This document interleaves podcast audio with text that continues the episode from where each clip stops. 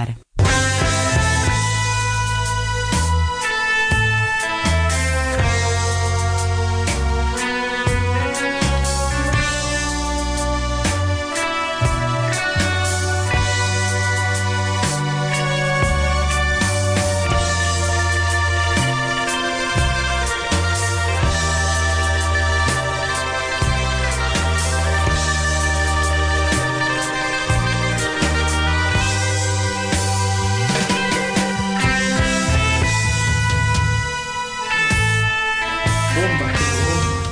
Che, ¿se- ¿ya empezamos, César, con la noticia de Boca? Ya empezamos con la noticia no, del no, fútbol. pero pará, no, ahora no, ahora no, ahora no, todavía no. Ahora che, charla de amigos. ¿Cómo? Claro, ahora estamos, estamos la- eh, empezando a parafrasear un poco a la vieja oral deportiva con la mesa de café.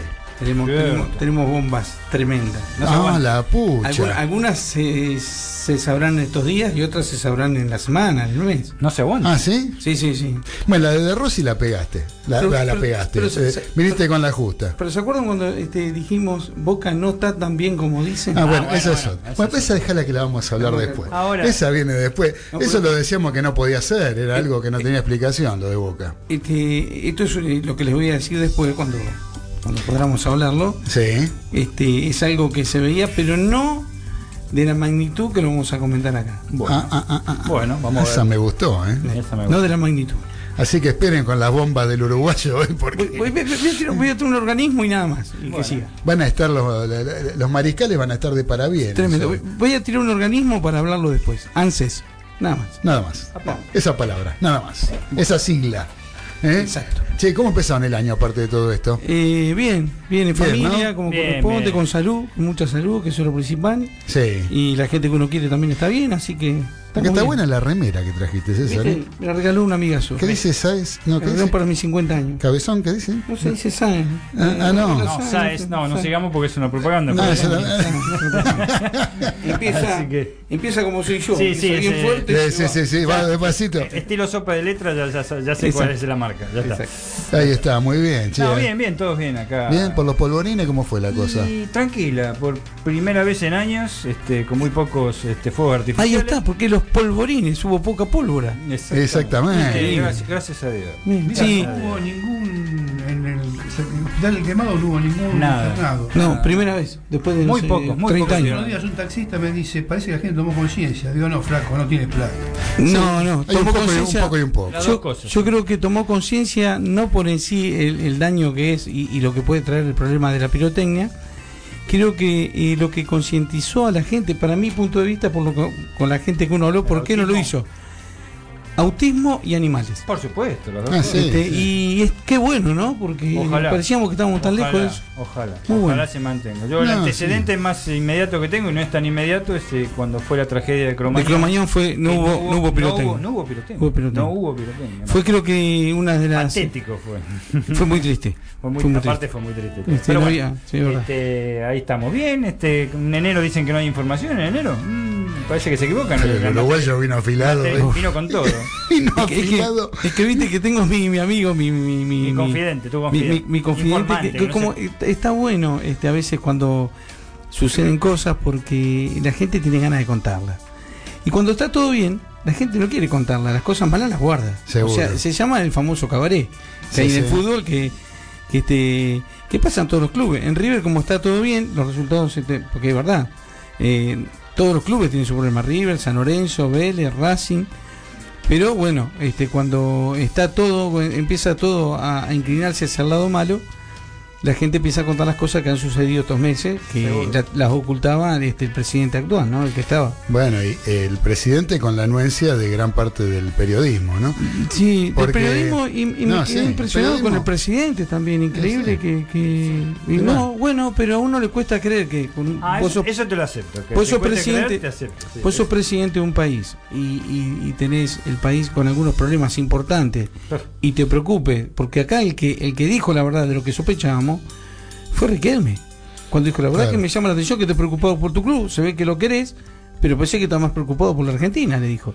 Sí. Entonces ahí te das cuenta lo que ha sucedido estos tiempos. Y después escuchar al presidente de River, a calzón quitado, Sí. decir lo que todos sospechábamos. Claro. Una cosa que sospechábamos del arbitraje, que siempre estamos hablando mal acá del arbitraje, Sí, sí. y, y con mucha categoría, con mucha altura, dijo, vamos a estar más tranquilos este año. La parte política tiene mucho que ver, pero la presión que puede emitir en, en el deporte un, un- un mandatario es tremenda. No, sí, no, yo lo que me refería a los medios es que tiene que ver con la, la falta de información que mandan. O sea, el- los periodistas que cubren Boca Sí. tenían prohibido hablar mal de Boca. Ah, si no entraban más. ¿eh? Si no, no, no- no te daban más una nota. Si no te-. Y yo, en cierta forma, uno entiende a los periodistas y bueno, están laburando, los pibes necesitan este, trabajar y bueno, se callarán y dirán lo que pueden Sí. decir y lo que no, no, no lo dirán. Y, y- y sabe negro que, que el periodismo lamentablemente, este, como toda cosa, como todo, como ha pasado con, con la inseguridad, con todo, llegó a ser un negocio también. Es. Es un negocio. Es un negocio. Entonces, sí. si vos este, sabés algo y te lo callás, seguramente hay un sobre y seguramente si sos partidario del club, eso- sabés lo que tenés que decir, lo que no tenés que Ojo, decir. Se, sí. se magnifica eh, por el tema de Boca Juniors, pero pasan casi todos No, los todos los Estos- Estos clubes. chicos que van a hacer las notas y, y- y que no, no hablan mal en contra del club. Ah. Algunos, hay pocas excepciones, muy pocas excepciones. O sea, yo lo que, lo que quiero criticar de todo esto es que dejaron de hacer periodismo. Ah, Ahí eso es lo que- Pero no solamente a nivel deportivo, a todo nivel. A todo el nivel. periodismo dejó de ser tal eh, para ser partidario, digamos. O sea, vos escuchás un periodista que cubre un determinado club y este, y cuando escuchás las tiras deportivas, Ah, ¿no? Está fanatizado. Escuchás a un hincha hablando, no un periodista que está cubriendo la actividad del club Exacto, o sí, tirando la noticia o, o explicándote lo que pasó, lo que hicieron, las novedades que hay en el club. No, es, es un hincha que está este, defendiendo, como defiende un hincha, con el fanatismo de un hincha, Sí, cosa de que vos, Dani, has estudiado periodismo hace años. Sí. No creo que sea lo que... No, lo- no, para nada. lo- o sea, tenemos- lo o que sea, el periodista tiene como función. Lo, primero que Informar. era informar y, Claro. lo que- tratar de ser objetivo. Claro. Volvemos al, al tema de siempre, tantas veces Claudio y varios lo han tocado acá, subjetivo siempre uno es subjetivo, Claro. no hay nada que hacerle. Pero tratar de, de- de- de dar por lo menos una información objetiva y después, bueno, que se abra el, el- el El, universo. el y- panorama, y claro, exactamente. Pero que la opinión la tiene que dar justamente cuando uno emite opinión. El periodista emite opinión, ahí deja de Ya ser muy- periodista. claro. Porque No, ojo, que Ojo, no, la opinión no. también. No, no, podés dar opinión. No, hay- hay cosas- Es, es- difícil la opinión, ¿eh? Ojo, ¿eh? sí, es muy difícil. sí, es muy Hay, difícil. hay la cosas opinión. que acá han cambiado en el país a partir de Víctor Hugo Morales, un compatriota tuyo. Ah, Hasta ese momento el periodismo era meramente informativo. Exactamente. El nivel deportivo, ¿no? El periodismo deportivo era meramente informativo. A partir de Víctor Hugo pasó a tener opinión. Opinión. Ahora, la opinión, la opinión eh, tiene que ser dentro de, de ciertos márgenes para manejarse. Exacto. No puede ser eh, que seas un fanático Claro. hablando Claro. del club. Claro, Eso es lo que yo me refiero. ¿no? Yo me refiero a eso. Eh, después, ahí lo, lo- lo que dice Dani es verdad, o sea, este, lo- lo- somos subjetivos y, y eso yo creo que tiene que ver con nosotros, con la idiosincrasia que tenemos como personas. Las personas somos subjetivas por naturaleza, todos tenemos influencias Claro. y todos tenemos Claro que cosas que hacen variar nuestro pensamiento en función Y de... más negro con la información que tenemos hoy. Claro, las redes, con todo. Che, pero pará, ¿ya ¿sabe qué? Yo quiero, Arrancamos. empezar- quiero arrancar el programa. Arranca. Primer programa del año. El primer, Primer programa, programa del del año. año. Primero, pará, vamos a saludar. Primero quiero saludar a el señor Enzo Piracini. No sé si lo conocen. No sé, pero con ¿No ese nombre ser un señor. Un señor, ¿sí? Sí. Un señor. ¿Qué camiseta usaba el Enzo? La número 9. La número 9. Hoy está cumpliendo nueve años el Nueve señor años. El- Enzo. el hijo- el Enzo, el hijo de Santiago. de Santiago. Es, es mi sobrino nieto. Sí, es mi sobrino nieto. Feliz cumpleaños para eso. Nueve años, un día como. Nueve añitos está cumpliendo Enzo. Y otro fue alguien que nos visitó en este programa. ¿Sí? Ah, no sé sí. cuántos, ahí no me digas cuántos porque no, no sé. Eh, no sé si estará escuchando por ahí el señor Bobby Cortés, que hoy también está cumpliendo años. bien. Eh, Los capricornianos estamos con todo. Así Feliz estamos de bien en este programa, porque somos capricornianos. Así que bueno, Babi debe estar cerca de los, Babi debe estar cerca de los 70. esa es, Sí, tranquilamente. Sí. Sí, se jubiló no hace tanto, pero no sé la edad justo. Qué negro eso con la, con la fecha. Vos, el 14, ¿no? El 10. creo que- No, no, yo no digo nada. Yo no digo nada.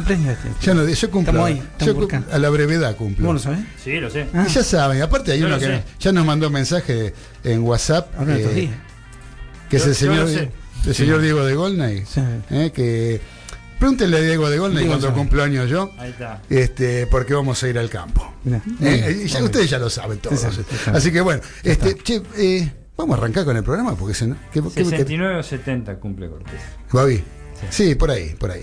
Así que bueno, hoy no la tenemos a Liana, pero la tenemos a Graciela, que nos está operando técnicamente. Un beso ahí nos saluda, Graciela desde el control. Ponemos la apertura, Graciela, dale, así arrancamos.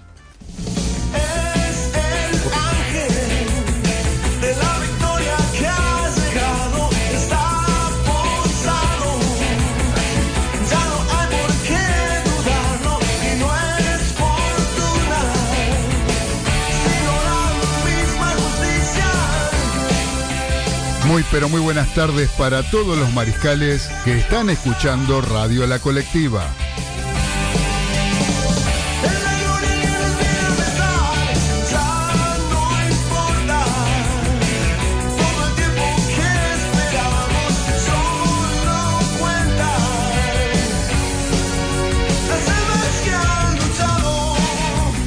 Les damos la bienvenida a una nueva emisión de Los Delirios del Mariscal, un espacio donde encontrarán la mejor opinión del acontecer deportivo y todo el rock argentino.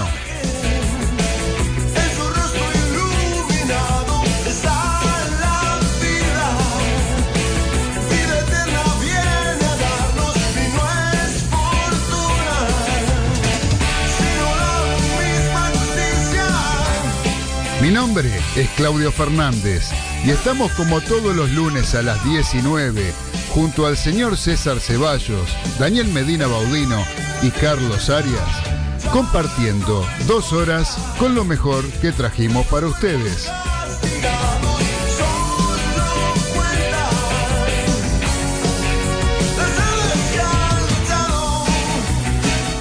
Siempre a través de Radio La Colectiva, FM 102.5, transmitiendo desde el barrio de La Paternal, Ciudad Autónoma de Buenos Aires, ciudad capital de la República Argentina.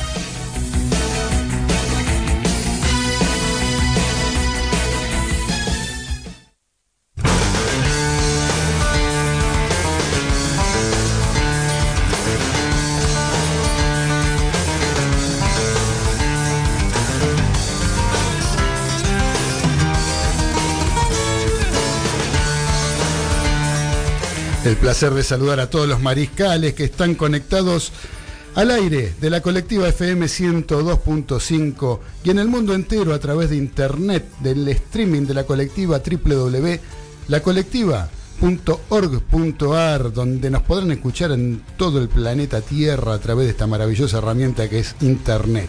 Los saludamos a todos en este primer programa que tenemos del año 2020. A mí me gusta decir 2020, no 2020, como dicen, Ah, dicen los 20, cancheros. Dicen los, los chetos. Sí, sí, 2020, 2020, bienvenido al Pero 2020. Pero está bueno 20, Estilo 20, cumbia. 20. Eh, el 2020. Cumbia, 2020. gato, perro. ¿Cómo anda la mesa? ¿Bien? Espectacular. Bien, bueno, hoy está la mesa completa. Acá salvo el señor Galito, que está, bueno, Galito, está de lo tenemos de vacaciones en la costa, anda por ahí. Que, eh, Este, después nos pasar la información de cómo está todo ahí también. en la costa podría, ¿no? Podría mandar un mensajito. Él me dijo que ¿Qué, a lo mejor mandaba. Para mí Ah, está el no. atardecer. Así que bueno, ¿cómo anda Medina Baudino? Muy bien, acá estamos retornando, el Re- primer programa del año. Eh, en fenómeno, señor César Ceballos Olivera, el uruguayo más famoso después del Enzo, del Enzo Francescoli y sobrino de el famoso Oh. Indio Olivera Recio, marcador central de Peñarol de Montevideo de la década del 80, campeón intercontinental con esa casaca ¿Con- aurinegra. ¿Con Aston Villa?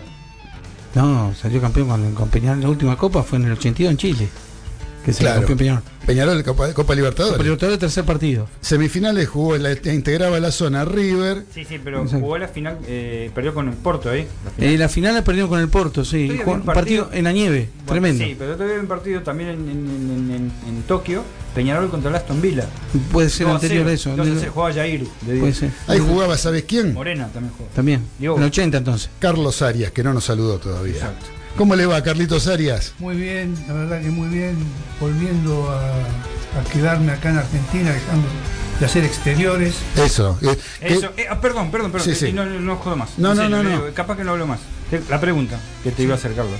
Definitivamente, por favor, final de la Libertadores, River Flamengo, ¿dónde se juega? No Por sé, favor, te lo no pido. sé, pero en Santiago no. Ah, bueno. Bien, bien, bueno, estuvo ahí. Estamos tranquilos con Estuvo ahí, fue, fue nuestro no se enviado. No se. Nuestro enviado nos trae la noticia fresquita. Siempre. Tranquilo, tranquilo que no se juega. Bueno, nos quedamos tranquilos. Eh, muchachos, este, saben que para que se comuniquen con nosotros, en la página www.lacolectiva.org.ar tenemos un chat. En el ángulo inferior derecho de la pantalla van a encontrar un globito color naranja. Ahí hacen clic, nos ponen su nombre y nos mandan el mensaje que quieran. Como nos está mandando Mónica de Balvanera, que dice, hola chicos, feliz año para todos ustedes, acá escuchándolos, buen año y buena música. ¿Eh? Muchas gracias querida Moni, te mandamos un beso a la primera dama de este programa que está deseando buen año y buena música. Ella me parece que le importa más la música que otra Sí, cosa, ¿no? ¿no? Pero bueno, bueno. eh, no importa, igual este, bienvenidos los saludos y le agradecemos de todo corazón. El que está escri- escribiendo también es el señor Trapito Gesaga. Qué grande. ¿Eh? Trapito Gesaga dice, buenas tardes mariscales, hoy como oyente. Buen programa y feliz año para toda la mesa y los oyentes. Muchas gracias, Gracias, querido Trapito. Gracias, querido Trapito, eh, que es eh, nuestro columnista de tenis. Sí, la Lo verdad. podemos nombrar columnista de tenis, Sí, ¿no? sí, muy claro en su concepto. Uy, la verdad que otro día la descripción que hizo de la Copa Davis, pero hoy, a mí me gustaría que venga que me cuente un poquito lo que está pasando con esa Ahora. nueva Copa, ¿no? Pero bueno. Es medio, sí. Eh, bueno, ¿Y sabes quién escribe? Que ustedes decían que no sé, que no andaba, que, que eh? Galito. No. Escribe que señor Galito que dice buen primer programa de 2020. Abrazo para todos los maricales desde Valeria del Mar. Ah, bueno. ¿Eh? Valeria del Mar está el señor Galito escribiéndonos y deseándonos suerte y feliz año. Después Gracias. tenemos a ver acá.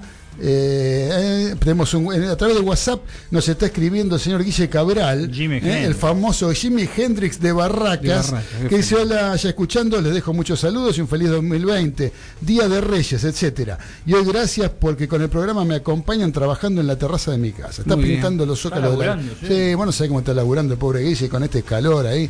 Pero bueno, este. Seca rápido, lindo para pintar. Está lindo. No, bueno, de vez en cuando que labure mal no le viene. sí, no. Mal no le viene. Que haga algo. Así que bueno, muchachos, este, ya dijimos que nos pueden mandar mensajes a través del chat, a través de WhatsApp. El WhatsApp de la radio, el número de celular de la radio, es el 11 49 47 9846. Ahí nos pueden mandar también WhatsApp, que serán leídos y seguramente si son de audio pasados al aire con todo gusto. Les repito, 11 49 47 9846. Y para arrancar, ¿sí? Para arrancar, ¿qué les parece si leemos algunas efemérides en este rato que nos queda hasta y media?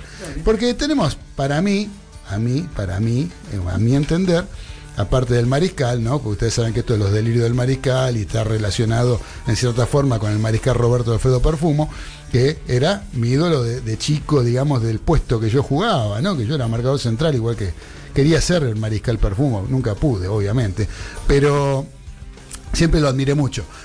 Pero el que más admiro yo en la historia del fútbol, a mí me dicen Maradona, Pelé, Cruyff, para mí fue el Beto Alonso. ¿Sí? Y el Beto Alonso, el, el sábado pasado, día 4, cumplió años. ¿Sí? Nació en 1953 en la localidad de dónde? Los polvorines. De Los Polvorines, el señor Norberto Beto Ex Alonso. de General Sarmiento. Sí, sí, señor, gloria del Club Atlético River Plate. Eh, talentoso, goleador, también jugó en Vélez, Olympique de, Manche- de Marsella. eh. Integró el plantel de la selección argentina ganó el Mundial 78. Eh, en 1982, jugando para Vélez, le hizo un gol de cabeza a River en el Monumental, considerado el primer gol no gritado del fútbol argentino. ¿sí? Bueno, hizo muchos goles a Boca, pero de los más recordados es el de la pelota naranja en el 86, ¿sí? el día que River dio la vuelta olímpica a la cancha de Boca. Ese día fue tremendo, pero también yo me acuerdo, el día que le hizo el gol a River eh, jugando para Vélez, yo lo vi. Yo estaba en la cancha, nadie, nadie me la cuenta. El Beto Alonso cabeció, la cambió de palo a filial al otro palo, el segundo palo, la clavó el gol del segundo lado y cayó arrodillado al lado del arco y agachó la cabeza y se puso a llorar. ¿No? Porque le hizo un gol a River. Este, bueno, esas cosas del Beto Alonso, como cómo no quererlo al querido Beto. Y un ¿eh? aut- autor de un golazo. A pesar de que le mandé al WhatsApp, le- al número de teléfono, le mandé un saludo por el, fe- por su cumpleaños, no me contestó, obviamente. Pero, este, es más, tengo, tiene dos WhatsApp. Eh, vi el, el historial. Uno el 4 de julio del 2019, perdón, el 4 de enero del 2019 y el 4 de enero del 2020, el mismo mensaje saludándolo, nunca me contestó. Bueno, no importa, querido Beto, yo te quiero igual. ¿eh? Así que bueno, un abrazo y después le vamos a dedicar un temita. El primer tema musical se lo vamos a dedicar al querido Beto. Eh, el 5 de enero del 44, uno para acá nuestro amigo eh, querido eh, Madina Baudino. Eh, en Montevideo, Uruguay, ¿sabe quién nació? El señor Sergio Bismarck Villar. ¿eh? El sapo. Ex defensor de San Lorenzo del Magro, con 446 partidos ostenta el récord de presencias en el historial del Club de Boedo. Además, hizo seis goles en el ciclón. ¿Usted los recuerda, Medina, los seis goles? De eso le quería hablar. Sé que no recuerdo ningún gol de Villar. Es Yo me acuerdo del hijo, que fue el que lo sacó campeón a Peñarol en el- Ah. después en el ochenta y pico. Este, el Bomba Villar le decían al hijo. Ah. Ajá. Este, me acuerdo del hijo. ¿Sabes qué? No, no, no, no lo vi jugar a. No, no, ¿Al Sapo? Ah, al Sapo no lo viste jugar. No lo recuerdo. Era un marcador de punta típico oriental, Sí, bajito, sí. dueño de una habilidad para salir jugando increíble, pero aparte Una técnica tremenda. y cuando tenía que meter el guadañazo lo metía. Pero para mí es el mejor marcador de punta que yo vi, tengo casi 61 años en San. Almagro. Increíble, Sí, sí, sé que lo increíble querían mucho acá. Integró el equipo, famoso equipo Los Matadores en 1968, primer campeón en Argentina invicto. Y fue uno de los mejores jugadores. Mirá y, y ese año debutó, ¿eh? lo trajeron. Elba de Padua Team, del técnico brasileño, lo trajo. No lo conocía nadie. No sé si venía de Peñarol Nacional, la verdad que no recuerdo. O de algún otro club uruguayo. Genial. Un gran jugador. Y, cuatro, y el récord de, de partidos jugados en San Lorenzo. Fenómeno. Del 44, o sea que estamos hablando de 75 años. Exacto. No, eh, 76. 76. Pero era el 76. 87 que, que, que lo vi Cumplió jugar al hijo. al 76 hijo. también. ¿Cómo? Cumplió justo 76. también. Cumplió 76 justo, claro. Así que bueno, eh, eso es el Sapo Villar. Che, vos sabés que acá Diego de Golden nos manda un mensaje, dice, qué calor me hablás, esta mañana 10 grados dicen que es verano. 10 grados hacia en el campo, en No, medio del campo. estaba 10 grados. fresquito ahí Estaba lindo. Estaba lindo. Vos tendrías que 20 estar en este estudio ahora, acá que somos cuatro personas, gordo, te Y- quiero ver. Hay, Te- hay el un viento, acá. el viento Estamos anoche haciendo esta vuelta y vuelta. Te quiero ver, te quiero ver, gordo. Pero no importa, estamos acá con todo gusto, con sumo placer, como siempre en la colectiva, que da gusto venir acá a hacer el programa. Nadie te pone condicionamiento. El único condicionamiento es el calor, pero bueno. Habrá que Estamos pasar de verano. Estamos en verano. Habrá que pasar el verano. Son dos meses. Nada más, listo, Son ya cuatro está. programas por medio. Pero Dios mío, que nos vamos a andar haciendo problemas si lo disfrutamos estando acá plenamente. Después tenemos, eh, ya vamos un 6 de enero, un día como hoy, pero en 1911, de la fusión de los equipos Jubile, San Martín Juniors y Lesica, nació el Club Almagro, el tricolor de José Ingenieros. Eh, se optó por ese nombre eh, en homenaje al barrio al que pertenecían los fundadores. ¿sí? Bueno, es un equipo histórico del ascenso argentino. Sí. ¿Eh? Después, ¿qué más podemos leer? A ver, ¿qué podemos tener? ¿Qué otra? ¿Cuál? El de la, de 1960. Léala, léala, Medina, Claro, léala. Y esto es, bueno, varios lo recordarán, Carlos, vos seguramente. En 1969, eh, Boca Juniors debutó en la primera edición de la Copa de Oro, tradicional torneo veraniego realizado en la ciudad de Mar del Plata. Esto se televisaba en directo a todo el país, me acuerdo, Canal 9. El estreno fue con una victoria 2 a 1 del equipo argentino ante el Rapid de Viena de Austria, con goles de Scar Pocho Pianetti y Antonio Rata Ratín. El Ceneice sería campeón del certamen, del que también participaron Slovan Bratislava de Eslovaquia, en esa época era Checoslovaquia. ¿m? Claro. MTK Budapest de Hungría, gran equipo. Palmeiras de Brasil, que fue subcampeón y jugaba Luis Artime. Yeah. Hmm? Este, Estudiantes de La Plata, lamentablemente eh, intervino Estudiantes de La Plata en ese campeonato. Y un combinado marplatense que este, eh, jugaba Llamarada de Erezuma, de número ¿Por qué la- llamada de Erezuma jugaban todos los En equipos. Jugaba San Lorenzo de Mar del Plata, en, en Kimberley, en, este, en Aldo Civi, donde aparecía algún equipo de Mar del Plata, jugaba el Llamada de Este Erezuma. era un combinado. Este era un combinado, claro. Eh, lo que ocurre es lo siguiente, porque dije este, muy drásticamente lo de, lo de Estudiantes de La Plata, que era furor en ese momento en- de manera internacional, ya nacional no. ¿Eh? Este, en la manera nacional no ganaba campeonatos, incluso peleó, ya era- peleó- ya había peleó el descenso en ese sentido. ya había sido tricampeón de América. Era, era, trica- eh, era bicampeón. Bicampeón, todavía no había ganado Era el. bicampeón, exactamente. Este, y estaba por pelear el descenso. Ajá. este, en el 69. Porque lamentablemente siguió siendo los malos partidos de estudiantes. Eh, en una, un torneo amistoso, que era un hexagonal y con equipos europeos. Jugó contra un equipo Rapid de Viena, que es el primer equipo que le gana este, eh, de Boca.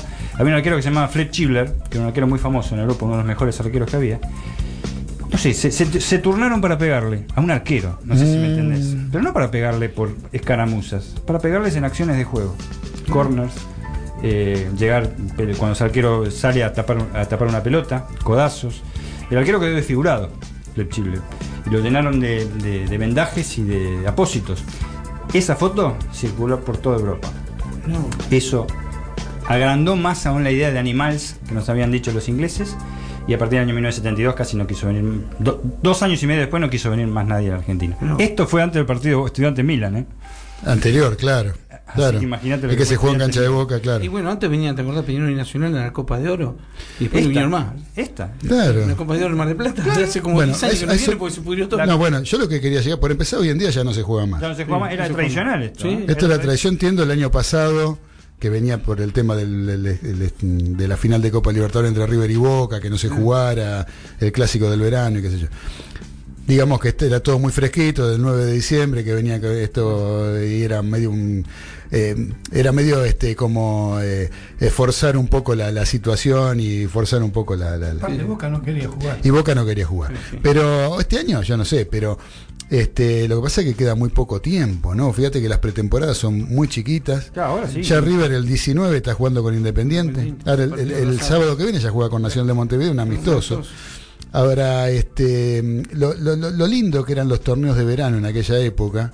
Sí, yo me acuerdo eh, que venían, vos nombraste el Rapid de Viena, pero han venido hasta selecciones europeas. Eh, A jugar, Polonia una Po- vez. vino- Polonia una vez. Famoso gol de Francesco. de Francesco de chilena. Eh, y, y tantas veces ¿no? que venían grandes equipos este, internacionales, hacían lindos torneos en Mar del hacía una Plata. trilogía. Empezaron con los hexagonales en Chile, en la década anterior, como 4 o 5 años antes. Chile dejó de hacerlos. Y se hacían un cruce entre la Copa de Oro de Mar del Plata que organizaba un famoso empresario, el Gordo Martínez. El Gordo Martínez, ¿verdad? sí, señor. Ya desaparecido hace bastante. Y la Copa Ciudad de Montevideo. Ah, Inter de Bratislava, Slovan de Checoslovaquia, Partizan de Belgrado, todos esos equipos venían. Ah. Peñarol y, Na- y Nacional, los, de- los destrozaban. San Lorenzo fue a Ah. jugar ahí, eran partidos bravos, y jugaban todos en el centenario. Y combinaban enero o febrero, Copa de Oro con Copa Ciudad de Claro, Montevideo. que ahí se daba también que los clubes tenían casi dos meses, este, no, no tenían, este, No tenían actividad, claro. Claro, tienen, la tienen un tiempo para hacer buena pretemporada. Hoy en día está todo muy apretado. Eh, y lamentablemente, yo creo que también traer equipos del exterior hoy en día debe ser carísimo. carísimo, el viaje, todo, sí. Eh, pero, No hay eh, torneos internacionales. eh, ojo, se los trae todo Estados Unidos ahora. Pero en una época, vos por ejemplo, mira, en el, el 6 de enero de, de 1950, se- mil- 6 de enero de 1950, tres equipos argentinos se presentaron en España. Racing le ganó al Atlético Bilbao por 3 a 0. San Lorenzo perdió ante el Real Madrid por 1 a 0 y Newell cayó derrotado en manos de Deportivo La Coruña por 2 a 1. O sea, se iba a jugar, eh, también había torneos, eh, sobre todo a mitad de año, que había torneos de verano en Europa. Claro, y, ahí se iban, eh, iban los equipos argentinos, iban invitados a jugar esos torneos de verano de Europa, en España. ¿Te acordás a la Copa Joan Gamper? Joan Camper, Claro. la eh, Carranza de Madrid, Atlético de Madrid. Se veían los jugadores, porque también se veían los jugadores. Tenerife, hoy- por ahí hoy con toda la tecnología, el Mohamed problema. Quinto, la de. De Casablanca. De Casablanca, Marruecos, Mohamed Marruecos. Quinto. Sí. Exactamente, había, había, había posibilidades de ir y jugar esos torneos que, que era, era lindo ir a jugar, saber, y te entrabas por el diario acá. Acá te entrabas por el diario como Sí, salían. Por supuesto, los equipos eslavos que venían a la ciudad de Montevideo y a, y a- y a Mar del Plata eran por el tremendo receso invernal que hacían los equipos allá. eslavos, no los alemanes, los ingleses, seguían jugando como siempre. Claro. Entonces venían acá en el verano nuestro. Y, y nosotros, cuando los equipos de acá, cuando iban allá, era Juan, Juan Camper, Carranza, este, el rey eh, de, de- de Marruecos, Mohamed este, eh, Quinto, eh, tenían que no jugar los partidos acá o jugaban las terceras para irse allá porque ganaban muchísima plata con esa participación. Claro, exactamente. Así que bueno, solamente para cerrar, y ya nos vamos a escuchar un poquito de música, tenemos que ya un 7 de enero, en 1964, ¿sabés quién murió? Cesario Onsari, el autor del primer gol olímpico. Lo convirtió con la camiseta de la selección argentina el 2 de octubre de 1924 en un encuentro frente a Uruguay.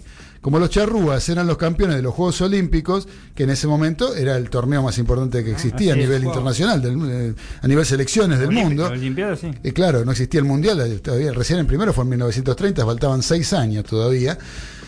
Eh, como eran los campeones olímpicos, se, surgió lo del gol- se lo bautizó como gol olímpico. Eh, fue un gran puntero izquierdo que brilló en Huracán y participó de la exitosa gira europea realizada por Boca en 1925. Creo que se jugó en el Sportivo Barracas, si no me equivoco, acá, y Uruguay fue doble campeón olímpico, 24 y 28. Seguro. Otro de cumpleaños hoy, de, de- que nació en 1970, es el Negro Astrada. ¿eh? Que le mandamos al, negro, al- al querido Negro Astrada, le mandamos un abrazo grande. Eh, y después, bueno, con eso ya cerramos. Con eso vamos a ir a escuchar el primer tema musical de la tarde, que va a ser dedicado al señor Norberto Osvaldo Alonso. El Beto Alonso eh, vamos a escuchar un tema de Invisible, un tema de Flaco Espineta, que se lo vinculó este tema con el Beto Alonso, que en realidad después explicó Espineta que no tenía nada que ver. Sí creo que tiene que ver lo de Capitán Beto, le podría haber puesto cualquier otro nombre, pero le puso Capitán Beto por Alonso. Todos sabemos que Spinetta era fanático de River, iba a la cancha, el hijo, hoy en día Dante, vos lo ves en el club, ahí en la confitería, está todos los días.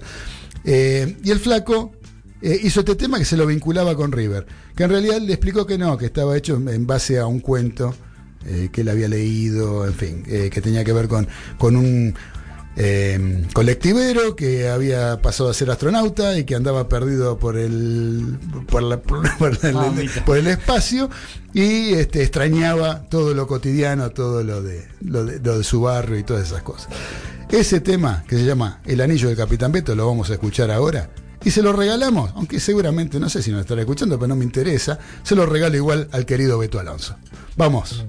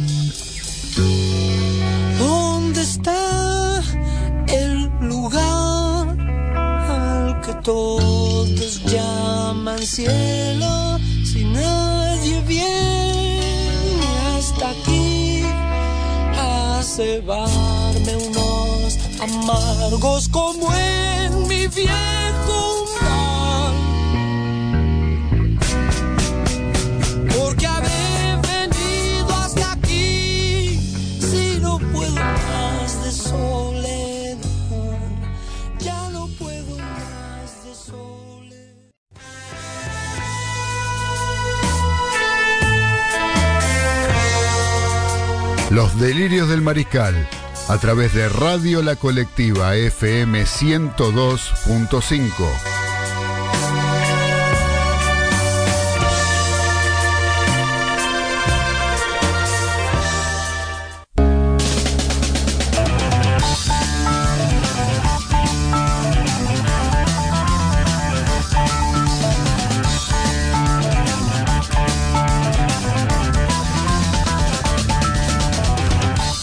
Continuamos en los delirios del mariscal a través de la colectiva FM 102.5 y a través de internet por www.lacolectiva.org.ar donde estamos con mucho gusto realizando el primer programa del año 2020. Ya firmamos contrato con la emisora y tenemos todo listo para sí, ya no ya no ya arreglamos. ¿Cuatro años más, como me dijiste? Eh, eh, no, eh, Ah, no, bueno, yo arreglé- arreglamos por uno, arreglamos bueno. por uno, no nos quisieron arreglar por más.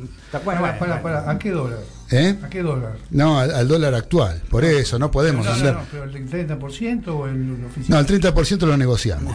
Ah, bueno. Sí, sí, sí, sí, no lo tope. negociar el ¿No 30%. podemos fijar un tope? No, no, no. No, no, sin topes. Es sin topes esto. Es sin topes. Y No, un- no, Y un no. kilo asado por mes. Esto, claro. Un kilo de asado, sí.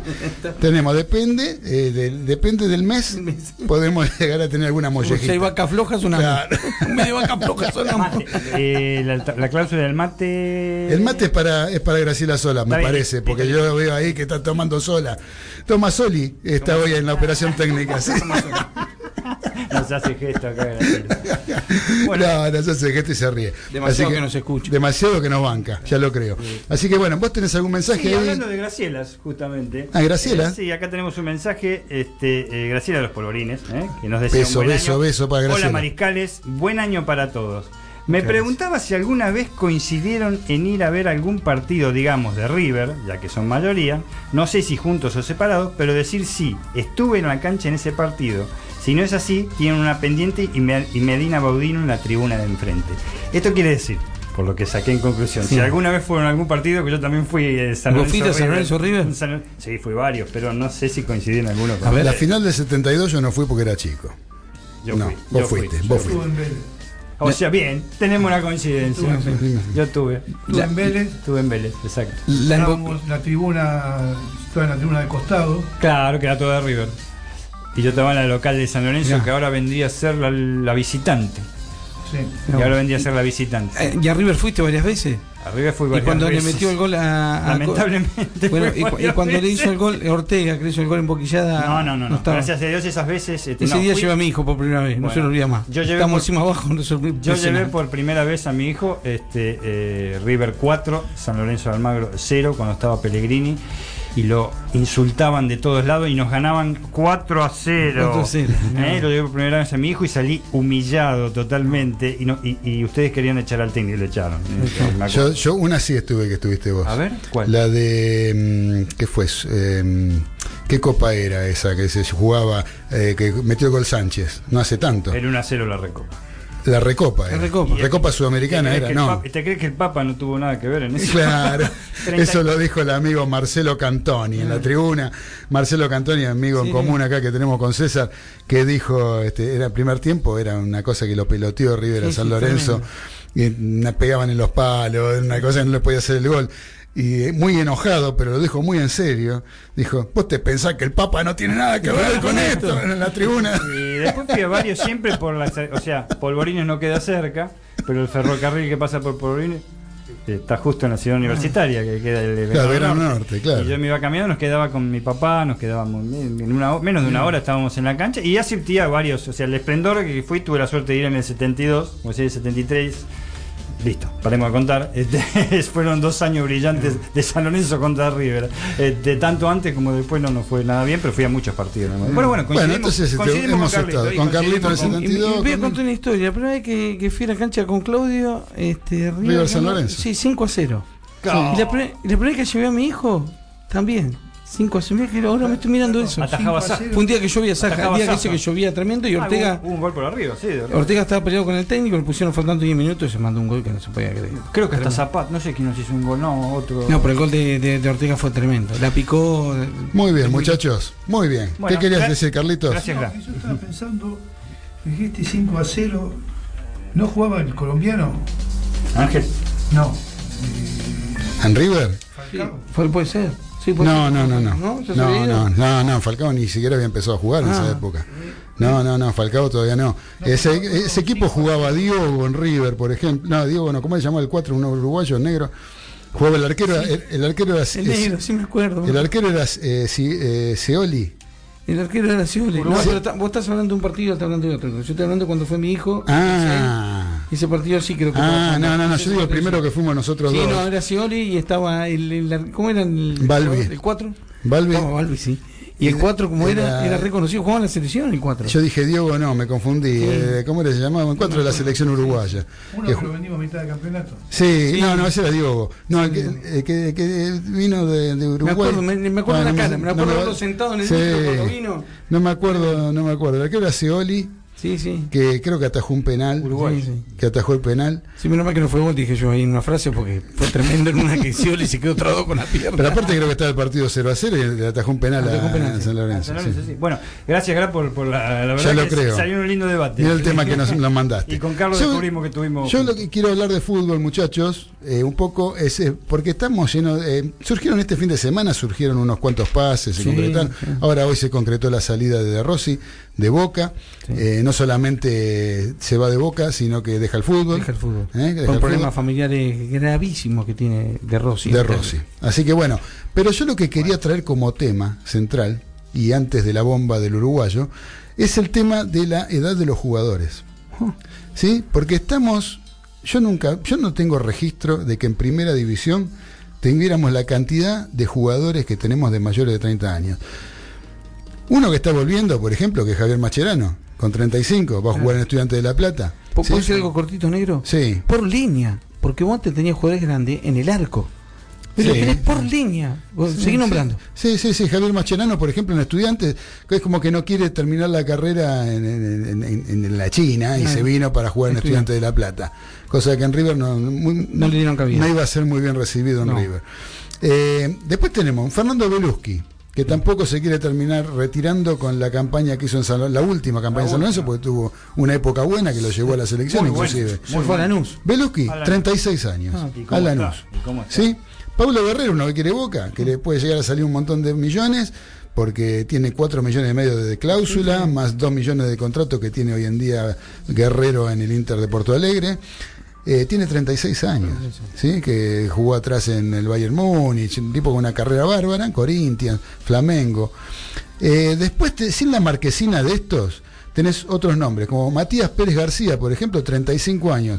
Un volante zurdo que en 2019 actuó en Deportivo Cúcuta y va a jugar en gimnasia, dirigido por Maradona. Maradona también quiere a Juan Pablo Carrizo, 35, el arquero que era de River, que estaba jugando ahora en, claro, en Cerro Porteño. Jorge Ortiz, 35, lo pretende Unión. Néstor Ortigosa, 35, coquetea con un par de posibilidades. Después tenemos los sub 40. ¿sí? Los que- los que- los que- los que- tremendo, ¿no? Escuchá, no sé los por qué. que los que rozan los 40, ¿no?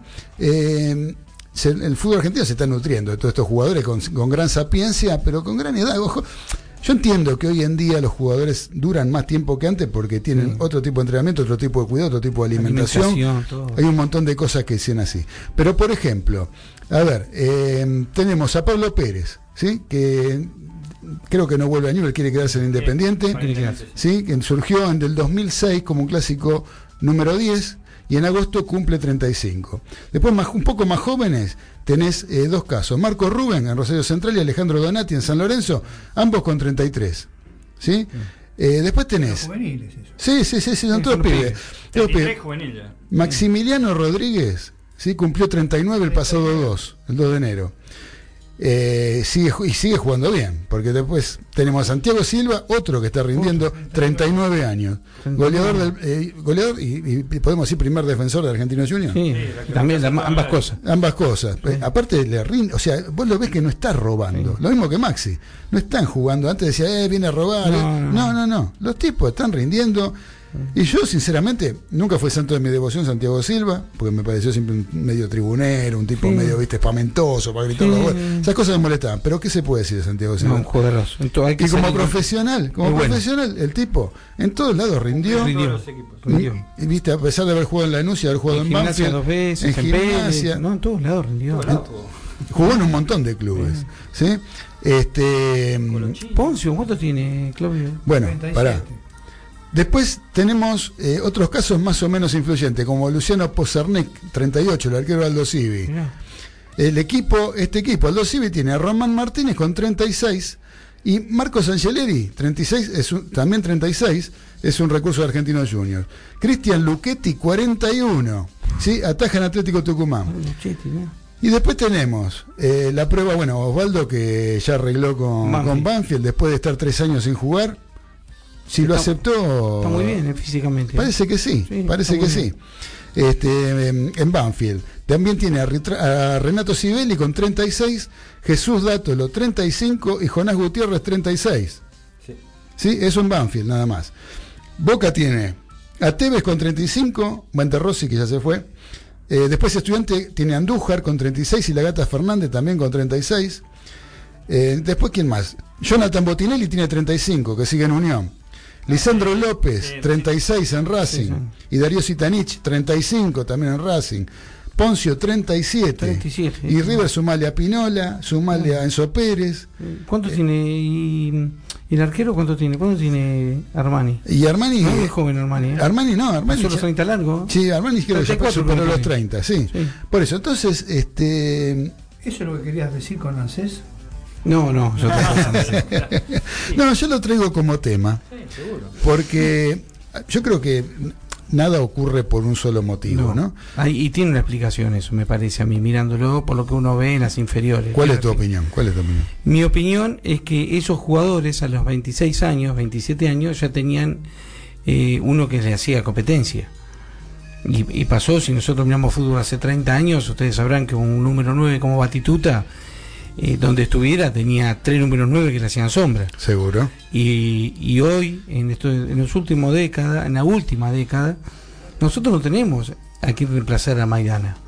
No. No tenemos quien reemplazar a, ¿Quiénes somos Pablo nosotros? Pérez. ¿Quiénes somos no, nosotros? nosotros por nuestra edad. Ah, Eh, Los pibes por ahí miran otra cosa, no, pero en serio, en, en el fútbol argentino, todos los jugadores en todos los clubes tenían un reemplazo ya un año antes que los tipos cumplieran 33 años. sí, había uno que venía empujando. Un 10, Por lo un menos. 9, un- pero tenías 11. Hoy escuché eh, por un amigo que, que- que está, hablo de River porque lo, lo- lo que averigüé, tiene 29 jugadores pidiendo pista. Y la gente argentino junior tiene 30. Ajá. 30 jugadores pidiendo pista, creo que es el que más tiene en el fútbol argentino pidiendo pista. Este, por eso creo que River no va a hacer muchas incorporaciones, salvo una, que ya lo tiene casi cerrado. Y ¿La podemos decir? ¿O nos va a dejar con lengua? Y le vamos a sacar un jugador de vuelta a Argentina Junior. Ah, sí. Y Patacini es muy probable que, que 95% que juegue en River. Bien. Por un montón de cuestiones. por- Anoten, ¿eh? Anoten, porque esto no, lo no sale ni en No sale. No sale en ningún lado. ¿eh? Incluso hoy no nos quisieron adelantar. Hoy hablamos con un directivo de Argentinos Juniors y no, no, no, no nos Lo, dijo nada. lo- lo de Auche a Racing ya está cerrado desde el viernes. Falta si ponen la plata o le mandan un jugador. Si le mandan un jugador a préstamo. Así que hay, hay, muchas cosas. Hay muchas cosas que, que se van a saber recién este jueves o viernes la semana que viene. Ahora, bueno, nos fuimos, digamos que ya tenemos que ir cerrando el bloque, porque vemos que llegó un invitado que tenemos que va a compartir con nosotros la segunda parte del programa. Pero, eh, Pero esa es la causa, yo lo que quería, sí, yo creo que tiene que ver una con que los jugadores, eh, si bien no se van al primer nivel mundial de la Argentina, salvo al- contados, algunos que otros, eh, yo creo que los jugadores en su plenitud, que es el jugador de 25, 26, 27 años, el bueno bueno no está jugando en la Argentina, sino que se va a jugar al exterior. ¿no? Entonces está ocurriendo lo que pasaba en el fútbol uruguayo hace muchos años, años que 70. tenías el que recién aparece, ¿sí? que está despuntando en primera división, con- como buena promesa, pero digamos que puede llegar a figurar para hacer su paso previo. En aquel momento el fútbol uruguayo era venir al fútbol argentino para Claro. después ir a Europa. Y después tenés el que está de vuelta. Ah. ¿no? Y yo creo que muchos de los que están de vuelta, como los jugadores hoy en día duran más que antes, Ah. desde lo físico, digamos que tenemos esa posibilidad de ver tantos jugadores como estuvimos nombrando Ah. recién, de más de 30 años y rondando los 40. Claro. ¿sí? Eh, yo creo que pasa por eso, más la, la- la falta de apariciones importantes de figuras Sí. a nivel Ah, local. sí, ¿no? sí. Eso tiene que ver, porque si puede, o sea, si tiene lugar Enzo Pérez para jugar en River y tiene lugar Poncio para jugar en River, es porque no está, y aparece un palacio lo venden enseguida. Eh, En- entonces yo creo que pasa más que nada, pasa por ahí el tema, ¿no? Así que bueno, no sé si querés agregar algo, Dani, No, vos. es Simplemente es exactamente lo que opino yo. Este, lo- los que surgen en las inferiores muy jóvenes se los llevan. Sí, Eh, otros continentes, en otros continentes tienen campañas brillantes o no, pero eh, la mayoría que les va bien vuelven a determinada edad y el fútbol está no aparecen figuras nuevas y los que vienen que tienen edad arriba de los 30 años acá se las rebuscan hablando en criollo porque es así, no están haciendo grandes desempeños, se las rebuscan y así está el nivel de nuestro fútbol, me parece. Sí, ¿eh? sí, sí, sí. excepciones, por supuesto, clubes que, que han triunfado, clubes poderosos, pero así está el nivel de nuestro fútbol a nivel de lo que juega el fútbol argentino. Creo que Argentina, eh, para cerrarlo, creo que en Argentina está tarde con eso. Vamos a decir, porque todo esto le pasó a Brasil, a Chile, a Uruguay, a todos, le pasó en los 80 y parte de los 90. Y hoy estamos en el 2020. Este, le pasó tarde a Argentina todo esto. Este, el tema de los jugadores que, que se vayan jóvenes. Porque si uno mira a Suárez, a qué edad se fue del Uruguay, se fue a los 19, 18 años. Este, el, el mejor jugador que tuvo Nacional de Montevideo, que jugó en, en Italia, este, el chino Recoba, se fue a los Sí. 17 y no podía viajar, tuvo un año sin jugar porque era menor de edad. Este, y eso le pasó a Uruguay en el 80 y pico. Claro. Este, acá pasó tarde eso, pasó porque era un semillero impresionante, donde no se cuidó, y a las pruebas me remito que no se cuidó, y este y hoy, bueno, están pagando la consecuencia, Yo tarde. totalmente de acuerdo con vos, César. Totalmente de acuerdo con vos. Eso, por eso yo, lo- yo por eso hice un poquito el parangón con el fútbol uruguayo Sí. de hace unos Claro, años sí, atrás. Sí, que sufrió muchísimo. ¿No? Sufrió muchísimo a nivel también futbolístico, ¿no? Seguro. Que el caso, y después tenés casos de tipo como Centurión, por ejemplo, que son dotados técnicamente Y sí, va. y después este, dejan mucho que desear. y que, Te podemos hablar de ese caso también. ¿Qué tenés? A ver, de- decilo, decilo. Este, y ahí en Vélez va a haber laburo, ¿eh? va a haber mucho trabajo. Se va a Vélez, Va seguro. va seguro. Eh, es un desafío, eh, ¿viste? Eh, porque eh, este, el gringo tiene esas cosas. Se toma algo personal y dice, bueno, a este no lo puede domar nadie, lo voy a domar yo. Para mí se lo come crudo. ¿Sí? Sí, es muy bravo. Salvo que le den, yo lo que haría, le doy una inyección a las 9 de la noche, lo que se duerma. Se lo come el club de jugador al técnico. decís. Sí, Ah, sí, porque es un muchacho con muchos problemas. Un jugadorazo, para mí de los últimos buenos que salió, con mucha indisciplina. Y, y justamente hoy los jugadores de fútbol, lo que los técnicos buscan, los técnicos modernos, es este es la persona. Siempre lo dijimos acá, la persona es el 60% del jugador. Acá tenemos que este muchacho tiene mucha indisciplina, pero es un gran jugador, Sí. que domarlo no va a ser fácil. Y te Pero- contagia un montón de chicos, Pero no- al gol. vos decís, César, pero el gringo Heinze no es el no es el primer entrenador que dice este yo lo domo. Sí, y nunca, ninguno pudo tomarlo. Pero ninguno bueno, pudo. Viste que hay que verlo, hay que ver. Neurus. No hablemos, no hablemos con el diario del lunes, porque no tenemos, qué pasa. Ojalá por el bien Este, de Centurión también. Sí, por el bien, porque ya. y por la selección, puede jugar hasta en la selección un jugadorazo, un. Eh, como diría el profe Veraz, el profesor Neurus. Neuro. Eurus. Así que bueno, vamos, an- antes de ir a la tanda, ¿sí? César, Sí. Prometiste una bomba. La bomba, la la, bomba. bo- la bomba Geneise. Bueno, siempre, siempre es, este, estuvimos hablando de la parte económica de, de- de Boca Junior, que los números estaban muy dibujados, nadie decía bien lo que estaba pasando, la gente que estaba ahí adentro, los dirigentes lo sabían. La bomba es que hay una transferencia muy importante, estamos hablando de muchísimos millones de pesos, de Lancés a Boca para mantener en equilibrio los números. Esto es una información, un estudio y una denuncia, este, donde no dan los números, faltan como 45 o 50 millones de pesos de ANSES y más también en varias partes que se la dio este, el primer el, pr- el primero que estuvo en la en la época de, de- de Macri. Claro, sí, había saltado. Eh, era este muchacho Carlos este este que es el hijo del escultor que por eso después lo, lo- lo sacaron de, del ANSES Claro, ya hace como 3, 4 años. eh, él hizo la transferencia, él puso la firma, obligado seguramente, vaya a saber, después la, la- la justicia lo va a determinar, pero del ANSES salió mucha plata para mantener los números equilibrados en Boca. Boca está muy mal económicamente, no está la plata que dicen, y los números son altísimos. De hecho, hay jugadores que cobran con un dólar de 37, y por eso se están yendo, y por eso está todo el problema que tiene Boca, que tiene sueldos en dólares con un dólar atrasado, y ahora le quedó la bomba a Riquelme o, o a la gente que está ahora a Meal para, para poder enderezar esos sueldos, que no va a ser fácil. No, no va a ser fácil. Y era un poco lo que nosotros siempre veníamos comentando, que decíamos que no le encontrábamos la lógica a todo lo que gastaba Boca cada seis meses, No gastaba a 11, 12 millones de Ah. dólares en jugadores. Y por ejemplo, si uno se ponía a ver el 2019, que no fue no ganó ningún título Boca, Exacto. ¿Cómo hace sin ganar títulos y sin cobrar premios por Ah. ganar esos títulos Y que para mantener semejante plantel? Y que te den los números. Y, y para decir aparte que está holgado económicamente, que Ah. no tenía problemas económicos, inclusive basó la campaña política de en para las elecciones en el club eh, sobre eso, sobre la, no, no sobre los títulos porque no los tenía, pero sí sobre la parte económica que según lo que decían era, era importante. Y, y esto es eh, muy adentro del seno de Boca, que también lo van a escuchar después. eh, la gente de Ameal y Pergoni están muy preocupados. Esto no es joda, porque eh, tienen ese, blanquear todo esto le va a traer muchos problemas económicos, más todos los contratos que tienen, más el contrato con Adidas, un montón de cosas que parecían que estaban mejor, pero no es tan así. Así que nos vamos a traer después de... No, ya no lo pueden tapar, porque esto, lo único que pueden tapar es decir, eran 140 millones, van a decir 85, van a decir 35, algo que lo puedan resolver. Claro. Pero es un movimiento gigantesco de plata que hubo del ANSES al club Boca Juniors. Sí, Y fue la- uno de los primeros ataques que le hicieron a Angelici hace tres años más Sí. o menos cuando asume el, el actual gobierno del país, mejor dicho, saliente, perdón, del Sí. país, y fue uno de los primeros este, eh, ataques que le hicieron. ¿eh? Sí. Entonces, sí. Sí, sí, o sea, que salió, a pero- flote, salió a reflote Salió ahora a flote, sí, estuvo tapado, eh, hay una causa que tiene como un año y este y como la, la tapaban, la tapaban, bueno, ahora salió a flote, vamos a ver cómo continúa. Che, este, bueno, eh, y eso un poco a lo mejor tiene que ver también con la salida de De Rossi, ¿no? Sí, también. Porque De Rossi, hasta- no puede ser que hace- hasta hace dos días decía que quería seguir jugando en Boca, que venía predispuesto para entrenarse, para Eh, no la sé si se pretemporada, dijo, para qué yo le sé explico yo. lo que pasó ayer. Él fue el, el- el- hoy es el lunes, el viernes el- el- fue a la práctica.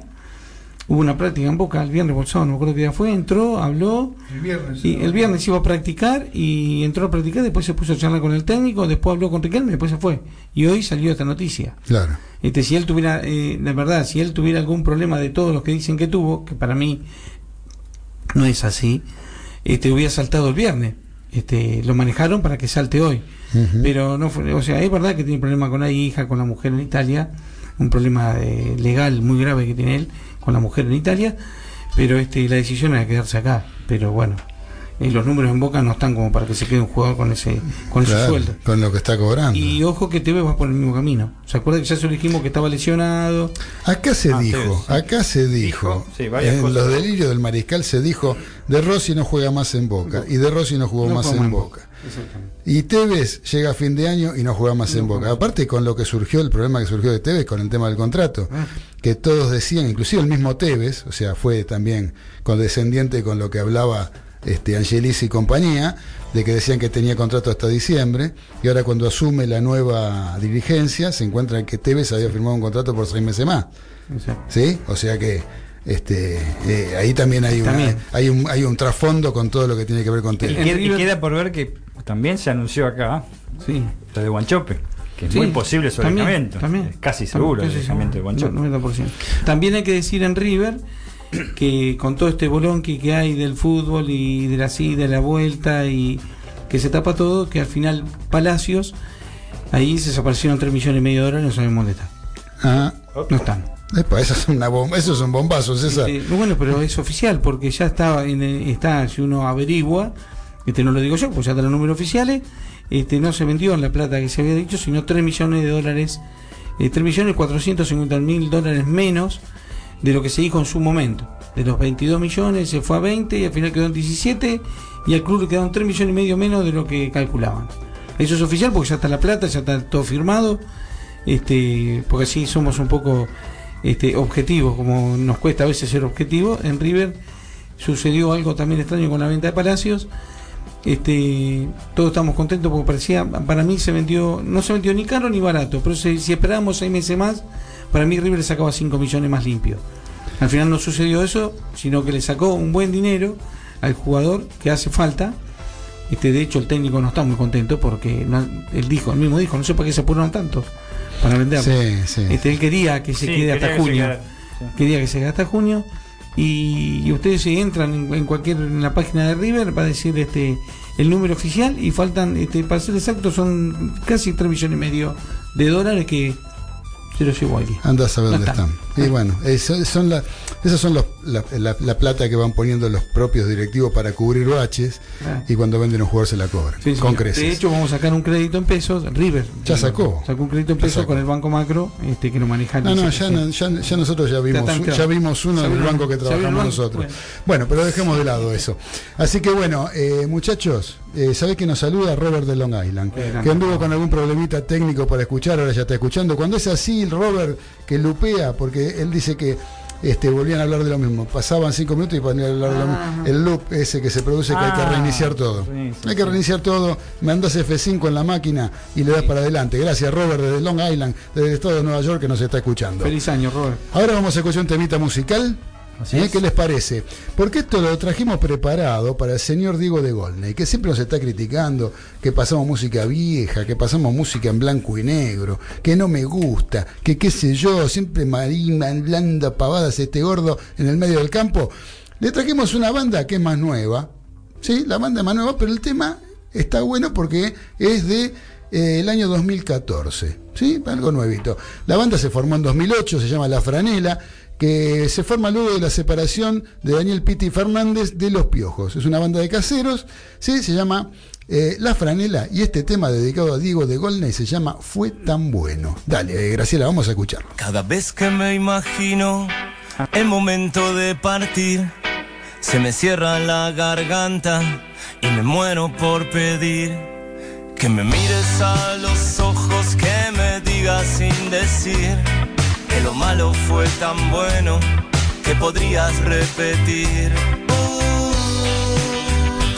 una vez más, volver a elegirme y hacerme brillar. Uh, una vez más, volver a elegirme y hacerme brillar.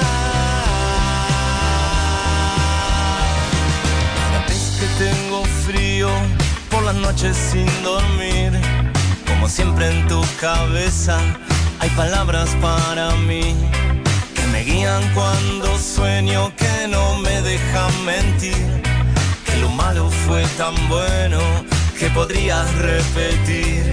Uh, una vez más, volver a elegirme y hacerme brillar. Una vez más, volver a elegirme y hacerme brillar. ¿Cómo no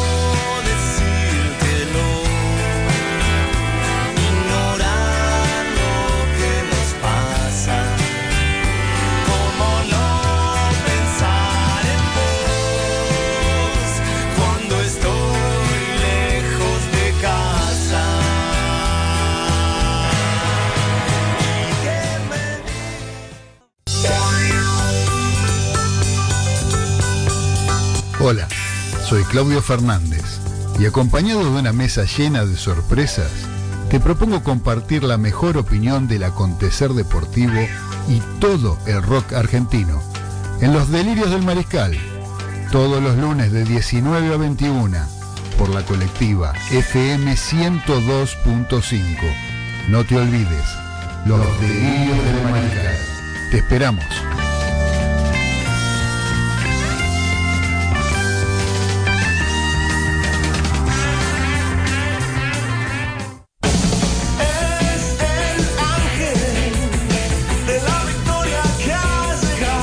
Escuchás los lunes a las 19?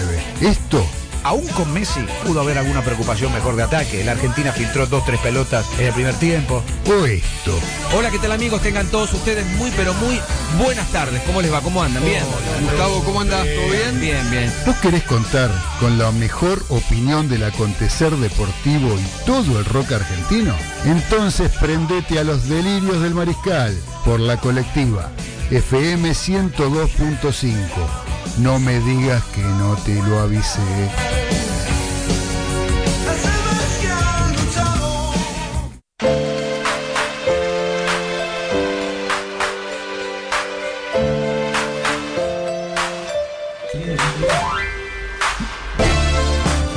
En los delirios del mariscal a través del aire de la colectiva FM 102.5 y a través del streaming de www.lacolectiva.org.ar para todo el planeta Tierra y sus alrededores. Sí, porque estamos contentos acá empezando este primer programa del año porque nos vino a visitar un amigo. Sí, un amigo de este programa. Nos vino a visitar que le voy a decir que se presente el mismo. A ver quién quién vino. Bueno, mi nombre es Daniel Bortolucci, pero en el ambiente de las carreras me conocen todos por farmacia. Farmacia. Sí. ¿Y por qué farmacia? Porque trabajo en la industria farmacéutica hace 40 años. Y es anecdótico. En aquella época había muchos este, que se llamaban arbolitos, o sea, capitalistas de juego o pasadores de juego. Entonces, como era una actividad clandestina, inclusive dentro del hipódromo, después le voy a contar por qué se le decía arbolitos, es, es bastante escatológico. Entonces, este, te calificaban por oficio. Ajá. O sea, este, estaba el pochoclero, eh, como verdulero había varios, el que se especializaba en fruta era banana, el otro era Claro. eh, berenjena, que se- no, no recuerdo ahora todo. lo- a los deportistas, porque tenemos, yo tenía un amigo que le pusieron tenis directamente, era tenista profesional. eh, y bueno, los jugadores de fútbol también, muchos jugadores. Mucho. Sí, los más famosos jugadores este, que yo conocí fueron, obviamente, el más importante, Ángel Labruna, Sí. Héctor Facundo, eh, Facundo. Pichino Carone, goleadores de la década de 60, cuando el momento, los momentos de gloria del turf argentino, que competía con el fútbol de igual a igual. Yo les comentaba cuando me citaron y, y hicimos un poco de producción que, por ejemplo, La Razón de la Tarde y Crónica mismo eh, traían las mismas páginas de fútbol que de carreras. Eh, nadie sabía, como comentaron ustedes, de Rossi, si la mujer tiene, no se sabía eso. Claro. Eh, entonces, Diario, eh, diario, ¿no? claro, ahora, ahora ustedes saben cómo entrenaron esta mañana, quién tuvo problemas, si Gallardo sacó a uno, o Russo va a poner a otro, Sí, o sí. quien fuere, ¿no? Y antes eh, lo que se sabía era de Tours, los aprontes. Los hipódromos tenían una colección de cronometristas, o sea, los cronometristas eran más, casi más que los noteros de fútbol que van a los entrenamientos. O sea, eh, había un programa famoso cuando nosotros íbamos a la escuela, Carlos, este, el Club de Barbas. El Club de Barbas. Club de Barbas, lo claro, conocí yo, fue un sí. programa de radio maravilloso. Este, y. ¿Cómo era que se llamaba el? Aldao. Aldao, muy bien. Sí, señor. Se llamaba, Ricardo Aldao. Ricardo Claro, Aldao. se llamaba Don Tito Alarcón a las cinco y media de la mañana que estaba entrando a la cancha. Entonces Tito Alarcón le decía, eh, la pista está normal, o está húmeda, o está lloviendo, está fangosa, hay niebla. Y a las seis y media cuando abría la cancha, eh, Don Tito empezaba a tomar los aprontes. Y antes que se cerrara el programa del Club de Barba le daba alguna fija. Hoy trabajó bien. Lo mejor de la mañana fue este New Dandy, que era un campeón de aquella época, o Moraes Tinto. Así que tenía una comunicación muy importante. Las autoridades actuales que dejaron caer el turf al peor de los descensos, este, creen que el enemigo es el juego clandestino, pero a su vez ellos cobran para jugar en las agencias hípicas o los turfitos, acá debemos tener pues, esta zona, te cobran el 10%, o sea, vos ya entras perdiendo el 10%. Entonces por eso el juego clandestino le fue sacando gente, porque ellos no te cobran el 10%. La retención es muy grande. Y bueno, hoy tenemos un ejemplo, me tocó un lindo día para debutar, porque hoy en Maroña se corre la carrera más importante, eh, el Gran Premio José Pedro Ramírez, del Grupo 1 de la escala internacional. Y bueno, En la- media hora más o menos, ¿no? Sí, en media hora, sí, estamos. Eh, si no hay atraso, porque hay muchísima gente, estuvimos viendo un poco Sí, el estamos viendo acá, sí. Y lo que avanzó Maroña en los últimos 30 años, más o menos lo que retrocedió la Argentina. Pero ¿por Ah. qué retrocedo? Yo- o sea, yo tengo la imagen de cómo te podemos decir, cómo te decimos, cómo queremos. Farmacia. Farmacia. Así te lo que me decimos. escuchan saben, Saben que soy. Ah, que soy. Está bien. Entonces, farmacia, estamos acá. Vos nos contabas que este el barrio de la Paternal es un barrio típicamente burrero, por decirlo de alguna manera. ¿Sí? Y yo lo que tengo idea es de acordarme, por ejemplo, de películas. Uno ve las películas de Gardel, donde estaba, había tipos como Leguizamo, como todos esos jockeys que fueron famosos, ¿no? Eh, ya siendo ya un poco más grande, un po- un poco más adolescente, digamos, me acuerdo de algunas este, de, lo- de los grandes premios, eh, de, de la importancia que tenía el turf. eh, de ir a la cancha de- a ver a River con mi viejo y pasar por Juan B. Justo, ir desde Flores por Juan B. Justo hasta Libertador, y que te parabas en el semáforo y te venían y te querían vender la, La la- la- Palermo. Claro, este, y lleno de gente. eh, gente. que tenía el, el turf era, era tan como bien vos dijiste tan importante con el fútbol como el fútbol ¿a qué se debe esa caída simplemente al tema de las apuestas que vos nos contabas de 100 o, o hubo algún otro tipo de, de circunstancia que hizo que la calidad o sea porque yo veo pienso en turf y pienso dos cosas no por un lado el tema del juego el escolazo por decirlo de alguna manera sí Eh, el juego la, la plata y por otro lado yo veo una, una cuestión hasta deportiva con respecto a los caballos y el entrenamiento que tienen que llevar para poder llegar a correr una carrera, ¿no? Entonces, es que se ha, ha- se ha perdido desde, vos recién contabas desde lo económico, desde eh, la parte de las apuestas. Ahora, ¿la calidad sigue siendo tan buena como antes? Eh, la calidad de los caballos De los caballos, sí. es la misma. Es la misma porque los caballos argentinos compiten internacionalmente Obviamente, eh, al no tener un proceso selectivo acá más exigente, los caballos son cebados, como ustedes comentaban recién, como los jugadores, prácticamente de las inferiores. Ajá. Es muy difícil que un caballo llegue a competir por la cuádruple corona. Este año hubo un caballo, este, que es de, de mi amigo Alberto Ibáñez, que es más conocido como Tatino porque era el líder de la barra de huracán en la época de las barras, en la época de Benotti, del huracán famoso. Es amigo de Carlitos Babington, muchas veces viene, Carlitos Babington también le gusta el turf. Eh, muchas veces viene el Turco García a las carreras, él lo trae. Y, y bueno, él pudo haber hecho más plata, pero quiso ganar la cuádruple corona. Ganó las dos gemas de la, la cuádruple corona del Tour, se compone de la polla de potrillos, que se corre en Palermo, después le sigue el Jockey Club en San Isidro, porque San Isidro es propiedad del Jockey Club, el Gran Premio Nacional, que es el típico de Palermo, y la carrera más importante de la Argentina, que es el Gran Premio Carlos Pellegrini. Entonces el caballo de, de Tatino, Miriñaque, que es del Estu Parque Patricio, eh, ganó la polla.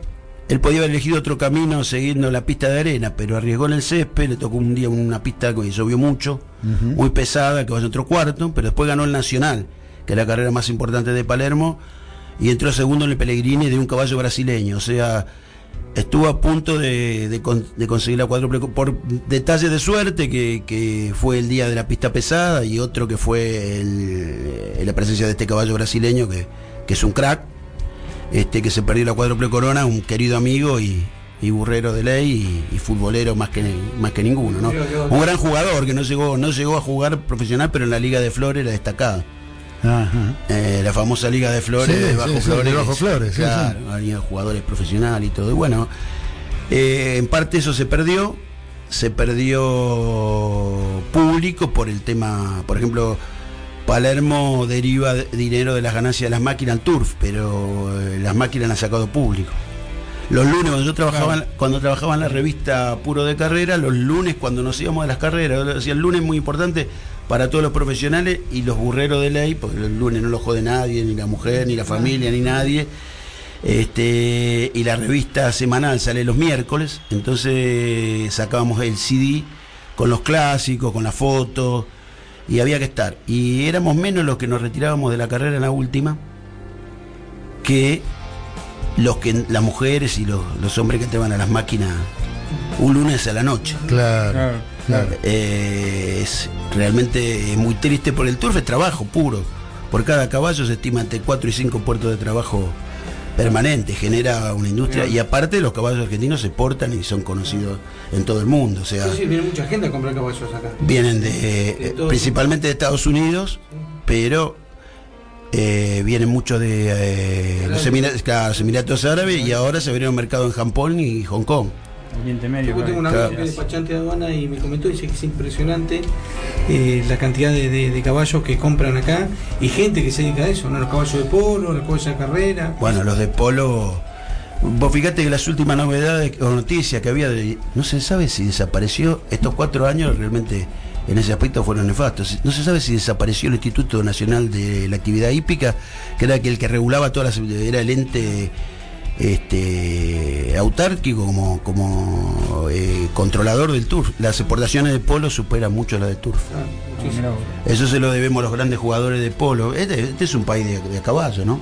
Ese. Y sí, los jugadores de polo son los que exportan, van a jugar a, a Oriente Medio, como decís vos. a Un jugador Europa. muy conocido, cuando le enseñaba al sultán de Brunei, cobraba 50 mil dólares por día para darle las clases particulares. O sea que eh, este el polo, las exportaciones eran muchas, pero los caballos son muy. muy- Y, y Daniel, este, vos decías el Maroña es el primer tiene el nivel internacional, que es el, eh, lo comentabas, el, el- Maroña- el Ramírez, perdón. El Sí. Maroña eh, es claro. eh, todos estos clásicos que yo nombré, ¿La por ejemplo, de tiene ese nivel? el grupo Eso. 1. Argentina tiene más grupo 1 que Uruguay. Ajá. El grupo 1 son. eh, hay un. Nosotros somos burreros más de tribuna, es como futbolistas de tribuna, pero son hay un libro que se llama Pattern Race, que lo han hecho los ingleses, y que igualan las carreras con ese grado. El grupo 1, por excelencia, son el Derby de Epsom y el Derby de Kentucky, pero el, Arco de Triunfo, todos los países tienen, e incluso ahora los árabes que se incorporaron tienen eh, eh, que podemos venir. En carnaval tienen el meeting cuando termina el, termina marzo, un meeting que la carrera más importante es por ahora creo que es por 12 millones de dólares. Se corren. Los premios. Claro. es- Y, y Farmacia, ¿y por qué en el Uruguay no ha caído, ya que somos tan parecidos? ¿Por qué no pasó lo que pasó acá? Porque Uruguay privatizó el turf. Ah. O sea, mientras acá querían privatizar el agua, los aviones, Uruguay privatizó el turf y vas a ver que ahora dice Codere Maroñas. Eh, Codere acá trae los bingos, no lo dejan entrar en el turf. Bueno, acá echamos a la Broques, que es la- una de las más grandes de juego, porque las gremiales no querían que vengan las carreras del exterior. Las carreras del exterior en Uruguay eh, reabrieron Maroña, que estaba cerrado, que era un páramo. Ahí está Pablo Falero que se despide. Con los colores de Pablo Defensor de Belgrano, le toca es un estuvo brasileño. ese. Ajá. Eh, y. mm, Lo que, lo, lo que vos- lo- vamos a contarle que está escuchando. que está pasando? Que lo estamos viendo, estamos viendo lo que está pasando en Maroña, ¿no? Este, por eso es que dice, ahí está En fulano. YouTube buscan Maroña eh, Sí. live stream y, Sí, sí, lo lo estamos escuchando nosotros, sino que pongan la, la- Maroña Ramírez, pongan Maroña Ramírez 6 de enero de 2020 y ahí aparece. y en vivo. Y, en- y sale en directo de lo que estamos viendo ahora nosotros a través de, de internet. El Dardo Rocha eh, no, no entra en la categoría. de Sí, esa. Dardo ¿También? Rocha es grupo 1. Eh, eh, se corre en el hipódromo de La La Plata. Plata. La única carrera tiene fecha fija. Claro, que no se corre el fin de semana, porque en La Plata es todo un acontecimiento. Eh, el 19 de noviembre, el día de la fundación de La Plata, yo creo que es el día de. Debe ser por ahí, eh, como acá somos necrófilos, debe ser el día de la muerte de Dardo Rocha, supongo. Sí, o la Eh, fundación. la- no, creo que es la fundación de La Plata. Puede ser sí. la fundación de la La Plata. funda- Eso- eso- bueno, es como Maroña, todo el mundo está en el hipódromo. Mirá vos, sí, sí, yo me acuerdo. Mira, yo soy de la época que, que practicante, Martinet, Chupito, Bueno. todos esos nombrazos que vos seguramente, y Sí. porque a mi viejo le gustaba mucho y mi tío tenía incluso. Te voy a contar una cosa, justo, justo dijiste, esa es la época que yo era pibe que empecé a ir. Eh, Chupito ganó el Gran Premio Ramírez, Sí, ganó el ganó el Gran Premio Ramírez. De Pero punta, practicante es una hazaña difícilmente que se conozca en el mundo. Dos hijos de practicante ganaron el Ramírez seguido. Braceante al cuidado de Julio Pena y Vacilante al cuidado de don Juan Esteban Bianchi, dos de los cuidadores más grandes que, que dio la Argentina. Los entrenadores, digamos, estamos hablando de Menotti y, y de Pastoriza, o, de Gallardo y Bilardo. Los aviones de Bianchi. Claro. Unos años después vuelve a ganar Bianchi con clorhidratante, un caballo que era de Arturo Baldo López, que ustedes recordarán, propietario de muchos jugadores de Racing. Sí. Por ejemplo, de Calderón, de Arturo Baldo López quería que fuera presidente de Racing, presidente del Hospital Español, de, de que más de la Bolsa de Comercio. Y ganó con clorhidratante, ganó también el Ramírez. Todos esos, eh, digamos, descendientes de los, tre- practicantes. los tres eran hijos de practicante. Y la hazaña mayor aún que gana un caballo unos años después, Vivas, que era hijo de veraneante, o sea que era nieto paterno de practicante, pero veraneante era propio hermano de vacilante. ¿Qué, qué sangre de practicante. Claro. A ver, eh, todos habrán visto ustedes que les gusta tanto el fútbol, a mí también, ¿eh? Ojo. Eh, reportaje a Maradona que dice que ahí me parece que Maradona lo ve con ojo de futbolista, dice a Benjamín no le va a faltar, dice el padrino es Messi, eh, el papá es Agüero y el abuelo Maradona falta para ganar una cena. No, lo- los burreros decimos que si tiene de padrillo al Kun Agüero y de abuelo materno a Diego Maradona, porque para los creadores y para muchos burreros de tribuna es más importante el abuelo materno que el padrillo. Ah, mirá vos. El abuelo materno repite condiciones. En padrillo sale un caballo, otro puede salir de cualquier padrillo, pero en general los caballos buenos salen de un buen abuelo materno. Así que. ¿El practicante sí, ganó el jock- jockey nacional y Pellegrini? ¿Fue así? eh, ¿O me, creo me que sí, no recuerdo tanto practicante porque no lo vi. Te digo que vi a los hijos todas las. Me acuerdo que lo daba, este, Canal 11 daba todo eso. era- Bueno, todo- Braciante, eh, pupilo de Julio Félix Pena, gana por varios cuerpos el José Pedro Ramírez con Oscar Gato Mancilla. Eh, Mancilla era el compañero mío en el programa recta final de, de la Radio Symphony, que bueno, por razones económicas tuvimos que dejarlo de hacer, pero que era un programa que tenía muchos seguidores también. Se propagaba mucho por YouTube, yo desconocía eso, te puedes imaginar que yo soy un sexagenario. Y por ejemplo se multiplicaban mucho las réplicas. Claro. Eh, es más, yo ayer fui a Palermo porque vos, vi- eh. vino mi amigo de Rosario, que la mujer venía de seis y dice, venite un rato a Palermo, te invito a comer y qué sé yo.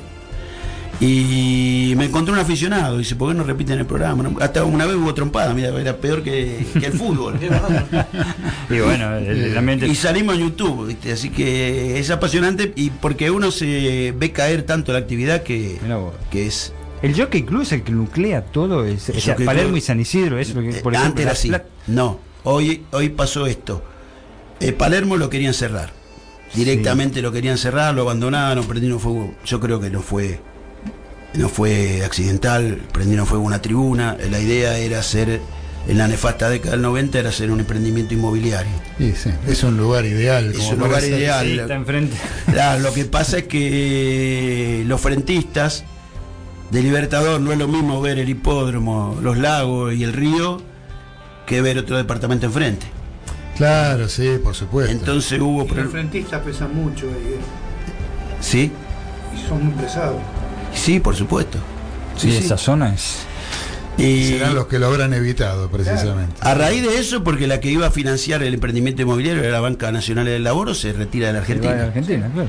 Este, y bueno, eh, a veces hay críticas, no voy a entrar en temas políticos de Cristóbal López, en realidad el que entra en Palermo con las máquinas es el socio de Cristóbal López, que ya tenía caballos antes de este, tener las máquinas.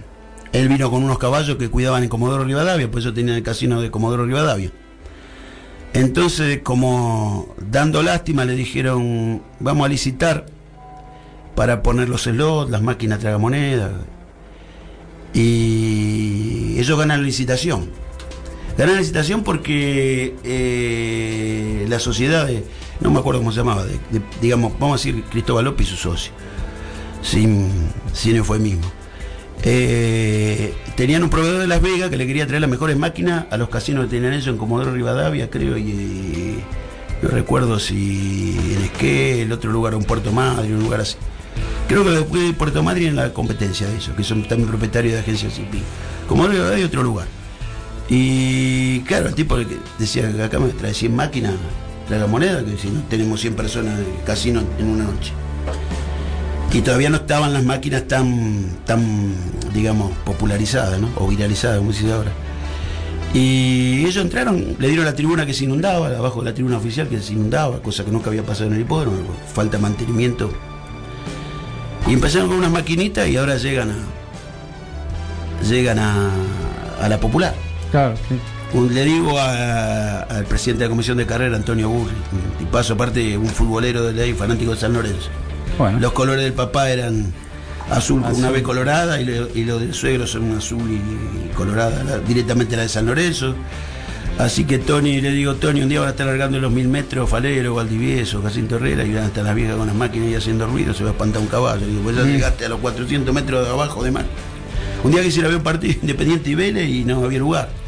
Pero pues la gente estaba jugando a las máquinas, nadie le daba bolilla al partido. Claro, claro, claro, claro. claro. Este, así que bueno, Sí, ese, ese es el tema de, Farmacia, del choque, como cayó. muchachos, ¿qué les parece? Porque ya estamos en horario de ir a una tanda. Una tanda. ¿Eh? Una nueva tanda. Antes de ir a la tanda, vamos a escuchar un temita musical, pero previo al tema musical les quiero hacer escuchar un mensaje de un amigo de esta mesa que hoy está vacacionando en la costa argentina. Mira vos. A ver, vamos a ver qué nos dice. Hola Claudio, bueno, los estoy escuchando desde acá de Valeria del Mar, la verdad, muy buen programa, eh, muy buena la información de los jugadores mayores de 30 y espero que tengan un gran 2020. Abrazo.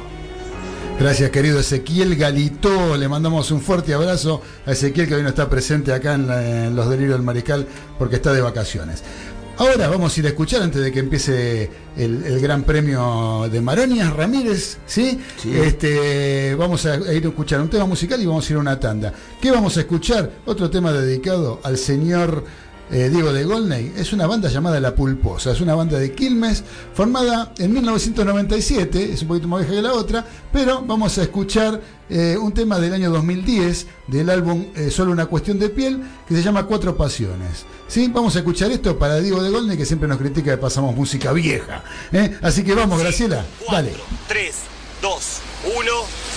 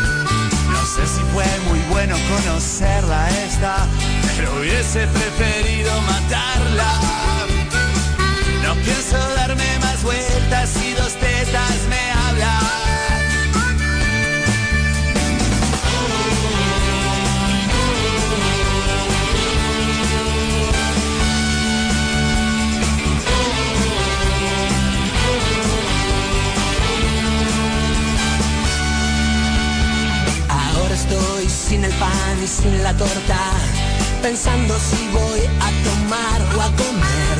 Si yo era un loco tan feliz, ¿quién me obligó a subir al tren? Resulta que esta perra era más mala que la que yo tenía en mi casa. El tema era que la que yo tenía no era tan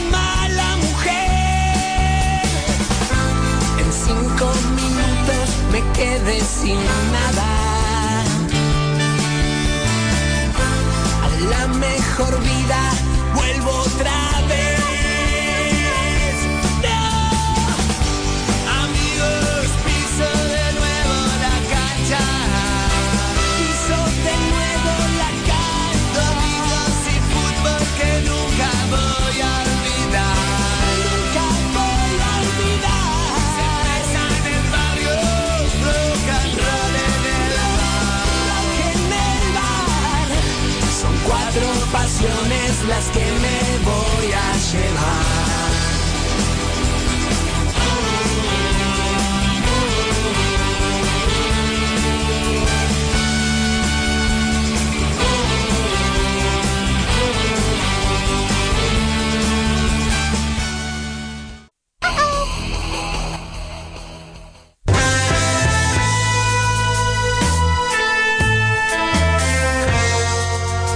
Escuchando Los Delirios del Mariscal a través de Radio La Colectiva, FM 102.5.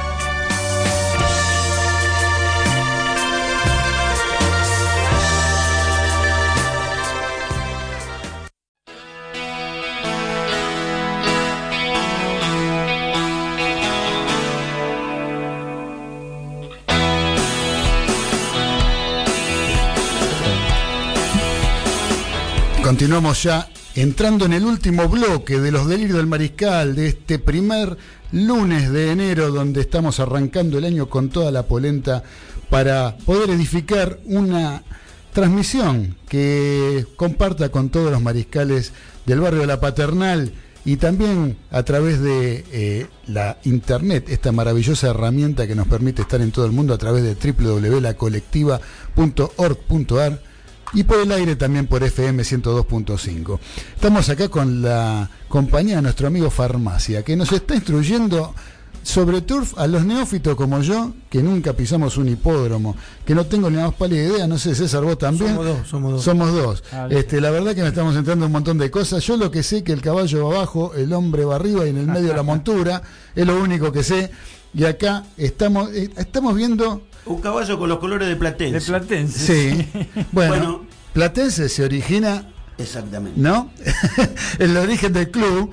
eh, se- la, la, la- la primer plata que utilizan es porque ganan eh, con un caballo, ¿no? Lo- unos muchachos del barrio. Querían comprar las camisetas del barrio donde nací yo, de Saavedra. Sí. Querían comprar las camisetas los muchachos y este no tenían plata. Entonces uno trajo una fija. Sí. Y el club era como todos los clubes que fueron cambiando de nombre, ¿no? Y el caballo pertenecía al Estu Platense. Claro, el nombre del club. Después. Y adoptaron el nombre del club y adoptaron los colores que eran marrón. Creo que la chaquetilla era como esta, o marrón con una faja blanca o blanca con una faja marrón. O marrón con lunares blancos, era así. Combinaron los colores de- del caballo porque gracias a eso pudieron pudieron conseguir eh, al- alquilar la cancha, el club, la sede. Fundar el club. Fundar el club. y- Era, eh, farmacia. Acá estamos viendo, para los que no sabemos nada, estamos viendo eh, la previa, digamos, de lo que es la- La el, previa, gran, sí. el Gran Premio. ¿Cómo se llama esta parte? El paseo. Esto se llama paseo, que se van variando los caballos, lo van. Se van variando. Hoy el fútbol hace una cosa parecida, que es cuando los jugadores salen a la cancha, claro, y entran en calor. Ajá. Esto, eh, la, históricamente, ahora como las apuestas se totalizan y cierran cuando se abren las gateras, Eh, esto, el paseo se hace pocos minutos antes de la largada. Antes era todo un ritual. Pero La- perdón, el ¿el pa- paseo qué es? ¿El que va arriba no es el que lo va a manejar el caballo? ¿Es otro? No, no, es el- Ah, es el jockey. sí. Ah, es el hockey de caballo. Las, las- las apuestas se cierran en el momento que largan, En ¿no? el momento que largan, porque la tecnología avanzó tanto Claro, que es así. qué bárbaro. Eh, Se entonces, este. Ahora bueno, si algún día la quieren, les cuento cómo son las apuestas del fútbol, se vuelven locos. Pero, este. Antes, como los boletos se eh, cortaban de un talonario, Ahí está el cartel anunciando. Sí, esto es una, una apuesta que es para. Ve que dice ganador sostenido. Inventaron en Uruguay para eh, sacar de la cancha el juego clandestino. Entonces es un. Por eso no reciben más apuestas, porque el hipódromo ya no puede pagar. Claro. Para dos determinados caballos. Para estos dos determinados caballos no quieren más apuestas. El 1 y el 8. El 1 y el 8. El 1 es de los favoritos y el 8 está pagando mucho. Quiere decir que tienen. El 8, 12.80. digamos que lo están jugando. este Alguien que piensa o cree estar en el secreto. Es muy difícil en un clásico tener una fija, pero ellos creen que. Qué bárbaro, no y era si nada. se le recompensa. No era nada así antes las transmisiones, eran simplemente. Yo- era nada, si nada. voy a una nada. carrera, me lo llevo a farmacia. Ese, Porque no, llevo claro. 80 pesos y me tengo que tener la, plata. la información, la información que hay en la televisión, nada que ver, o sea, dan totalmente las apuestas. Ahí lo vemos Falero que hoy se retira con los colores de defensores de Belgrano. ¿Tiene que ver con Defensores de? Yo No, una camiseta uruguayo. No me- creo que se llama. Hay una camiseta de boca, pero son uruguayos. No creo que tenga que ver, pero acá sí hay. Yo veo muchos club- colores de clubes, como recién veíamos, Sí, una chaquetilla con la camiseta de Platense, se ve una de Boca, se ve esta que parece defensor de Belgrano, pero es de un club de Uruguay, me decís. Sí. Ya está muy vinculado el fútbol con el tour. Sí, supongo que será de algún club, porque, pero las camisetas, a raya- las camisetas, la chaquetilla a rayas orientales, me salió futbolero también. La chaquetilla, en general, eh, a veces son colores que no, no- nunca podría tener un equipo. Bueno, ahora sí. Hoy en día sí. Vos lo ves a, qué sé yo. Sí. He visto jugar a Independiente con River de gris. eh, Sí, no, olvídate, ya. A River de violeta. Todo marque- a- a todo Boca de marketinero. rosa, Sí, sí, sí, San Lorenzo todo. con una camiseta escocesa. Una vez parecía Racing y San Lorenzo parecía un partido de rugby.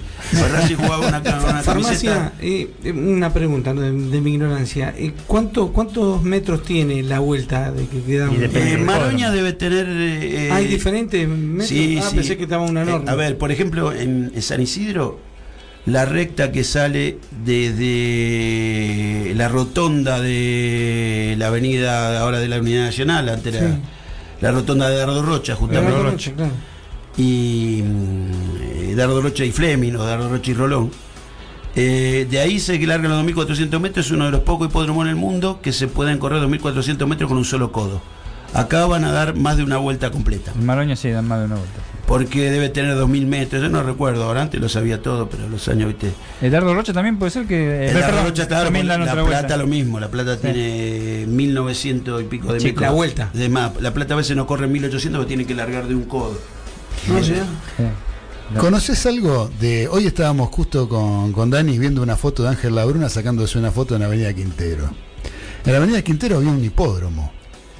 El hipódromo de Belgrano. El hipódromo de Belgrano que iba de Libertador, la pista, hasta donde está hoy en día el Estadio Monumental, ¿no? Que el codo era aparentemente por donde está hoy en día la tribuna Sibori. ¿sí? Tan viejo no soy, pero Sí, sé no, por no, la no. gente del barrio Las Cañitas que había un hipódromo, o sea, eh, vos tenés en el turf, ahora ya se fue diluyendo, pero cuando yo empecé a ir hace 50 años, eh, la mayoría de los jockeys, los cuidadores y los variadores eran excursionistas.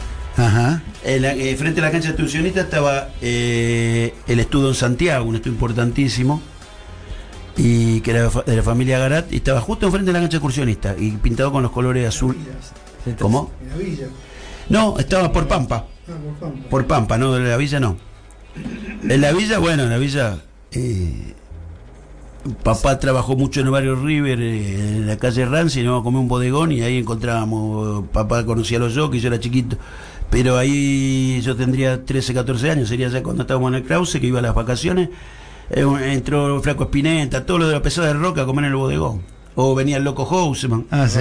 Claro, de excursionista. Loco Houseman jugaban defensor de Belgrano. Claro. Era hincha de excursionista de del barrio, pero jugaba- Y jugaban en un potrero cerca de mi casa. Eh, Los dos punteros eran los dos locos. Loco Houseman y Loco Biasín. Eran compañeros en, en defensores.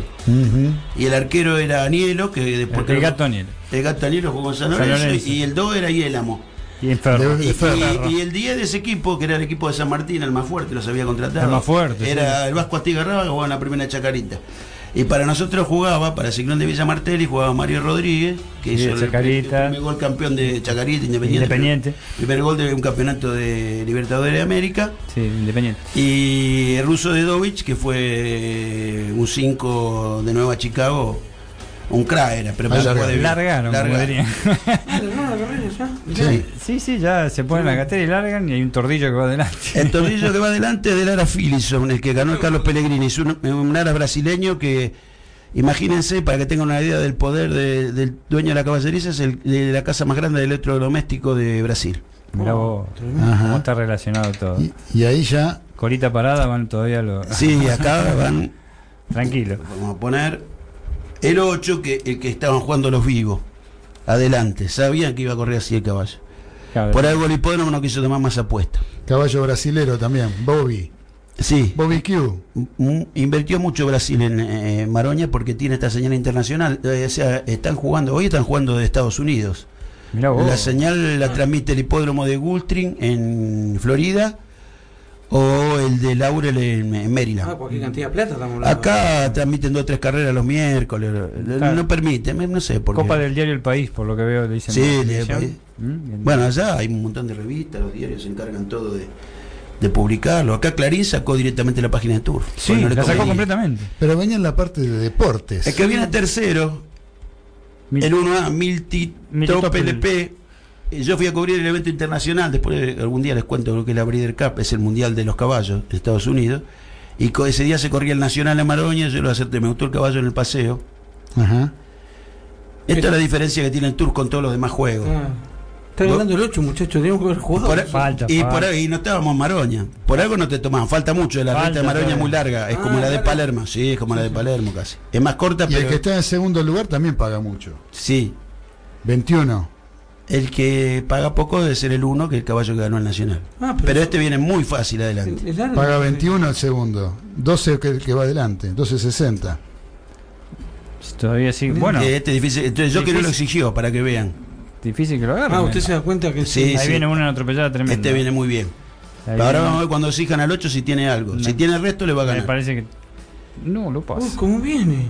Pasan, lo Ah, pero lo pasaron pasó, al ¿pero qué puso? pasó. El turbo puso. Sí. Sí. No, no, pero lo El, pasó como el nitro, el nitro, como eh, rápido y furioso, ¿viste cómo lo pasó? No, el otro tenía el resto, ¿viste? Caballo. Ajuste fiscal se llama este Mirá que está ganando. Ajuste fiscal, ganador del Gran Premio José Pedro Ramírez. Ahí está. Terminó. Este corre con los colores del ara de la POM. ¿Ganó? ¿Qué número era que ganó? No sé, a ver ahí lo O dice. estaba el 8 y estaba el 2, el otro, no sé qué. El ara de la POM. El 1. El 1, ¿no? El que sí, decías vos, el que el ganó 11, la- no, el ah, 11. el 11. Ah, el el 11. Eh, el ara de la POM es un ara que era de un francés, que no me recuerdo el nombre, ahora que vive todavía uno de los descendientes, y lo compró el primer dueño del canal de cable, video cable y comunicación, PCC, Ajá. Sí. Samuel Lieberman, que Sí, es conocido también porque se casó con una vedette. Y, y bueno, después ¿Ya terminó? Ya terminó la carrera. ¿No esto hay más se- carrera? No, Por eso es lo que te explicaba del paseo. Antes la tradición. se paseaba adentro, en un costado. Lo no, los, ca- los caballos salían del paseo en la pista, volvían a entrar, porque ahí, después que hacían el paseo, iba la gente a jugar los boletos. Había cola, la, la ventanilla era numérica. Miraban. Era como la boletería de la cancha de La fútbol. cancha, claro. Nada más que cada uno tenía su número, también como si sacaras platea, ¿viste? Pero bueno, cada uno era el número de un caballo. Eh, obviamente el caballo más candidato tenía más, Más cola. más cola. Eh, y más ventanilla. Cuarto salió Falero. Ahora, ¿por qué sucedió eso que ganó el 11 que lo pasó Y porque es mejor. Porque mejor, Ah, porque pues está mejor preparado. cabalgó mejor. Y bueno, Sí, aparte de estar preparado, mejor es mejor. O sea, los caballos sobreponen. Muchas cosas se dan Claro, para. increíble. Por eso un burrero de ley nunca juega un caballo que esté feo en el paseo. Que esté muy nervioso. Después ganan. Algunos, hay excepciones Sí, que confirman la regla.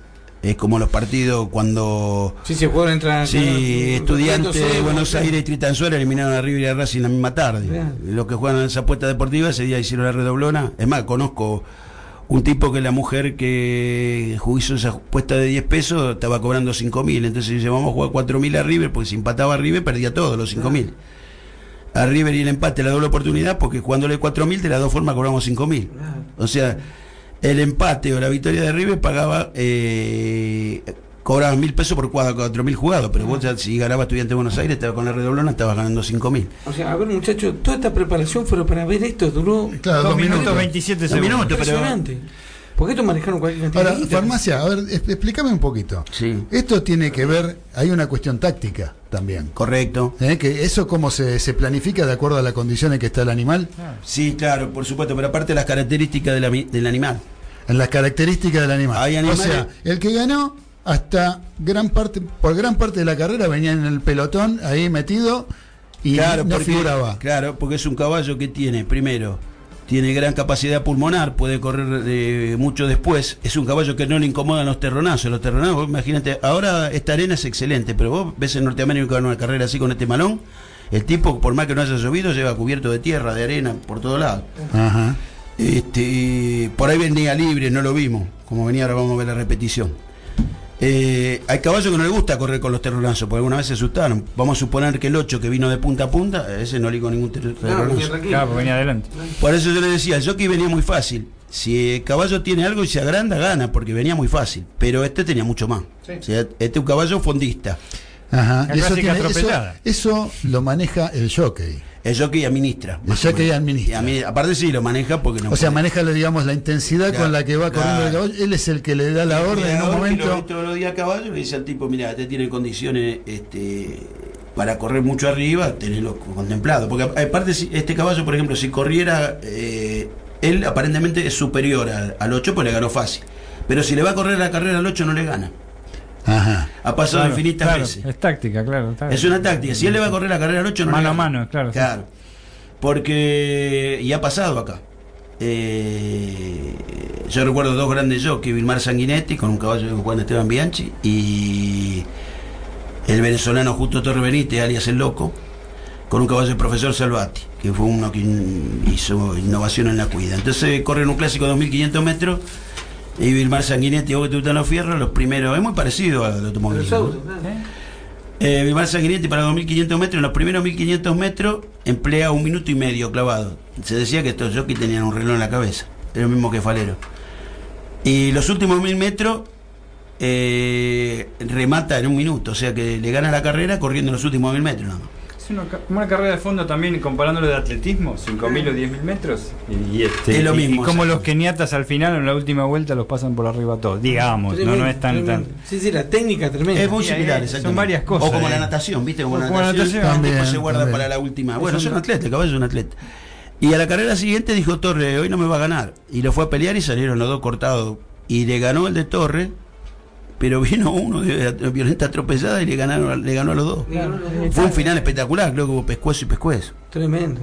Acá Bueno. ganó, pero holgadamente recién lo que acabamos de No, ver, no, ¿no? pero venía, parecía que le puso, parecía que tenía algo más. Sí, no, Sí, no. no. parecía un animal, Bueno. parecía un algo mecánico. Eh, la. Bueno, hemos tenido por lo del lío de Mariscal la transmisión del el premio Ah, internacional no, Pedro Ramírez. Yo nunca me lo Este, hubiera imaginado. Este, la verdad, No estaba- ningún libreto. A mí me trae recuerdos este, inmejorables porque mi papá y un tío mío y mi padrino también este, eh, eh, adoraban esto. Incluso mi padrino tuvo caballos de carrera también. Este, y bueno, este, eh, emocionante. Es emocionante.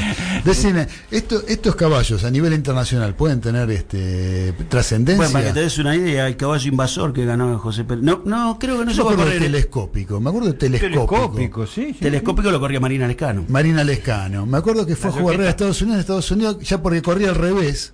Eh, en Europa se corre al revés. pero Ah. No tuvo, a veces los caballos no se aclimatan, ¿eh? Claro. Eh, claro. No. es- De todas, de todas maneras que fue el último cuádruple. No, después tuvo refinado Tom, pero eh, telescópico eh, era un caballo, digamos, de consumo local. No, no fue un caballo.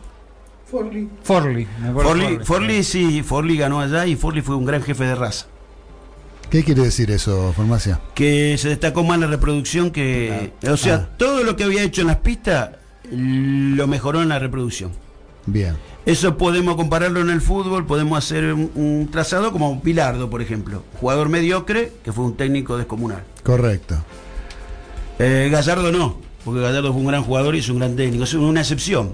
Sí. practicante, gran, gran, Claro. gran corredor, eh, ganador y gran padrillo también. Gran padrillo, practicante y otro jefe de raza. Y por ejemplo hubo un caballo argentino, Aurora War, que también es destacadísimo. Y las yeguas argentinas han ganado la Breeder Cup, que es el mundial, Hay eh, la yegua Bayacoa ganó dos veces la Breeder Cup.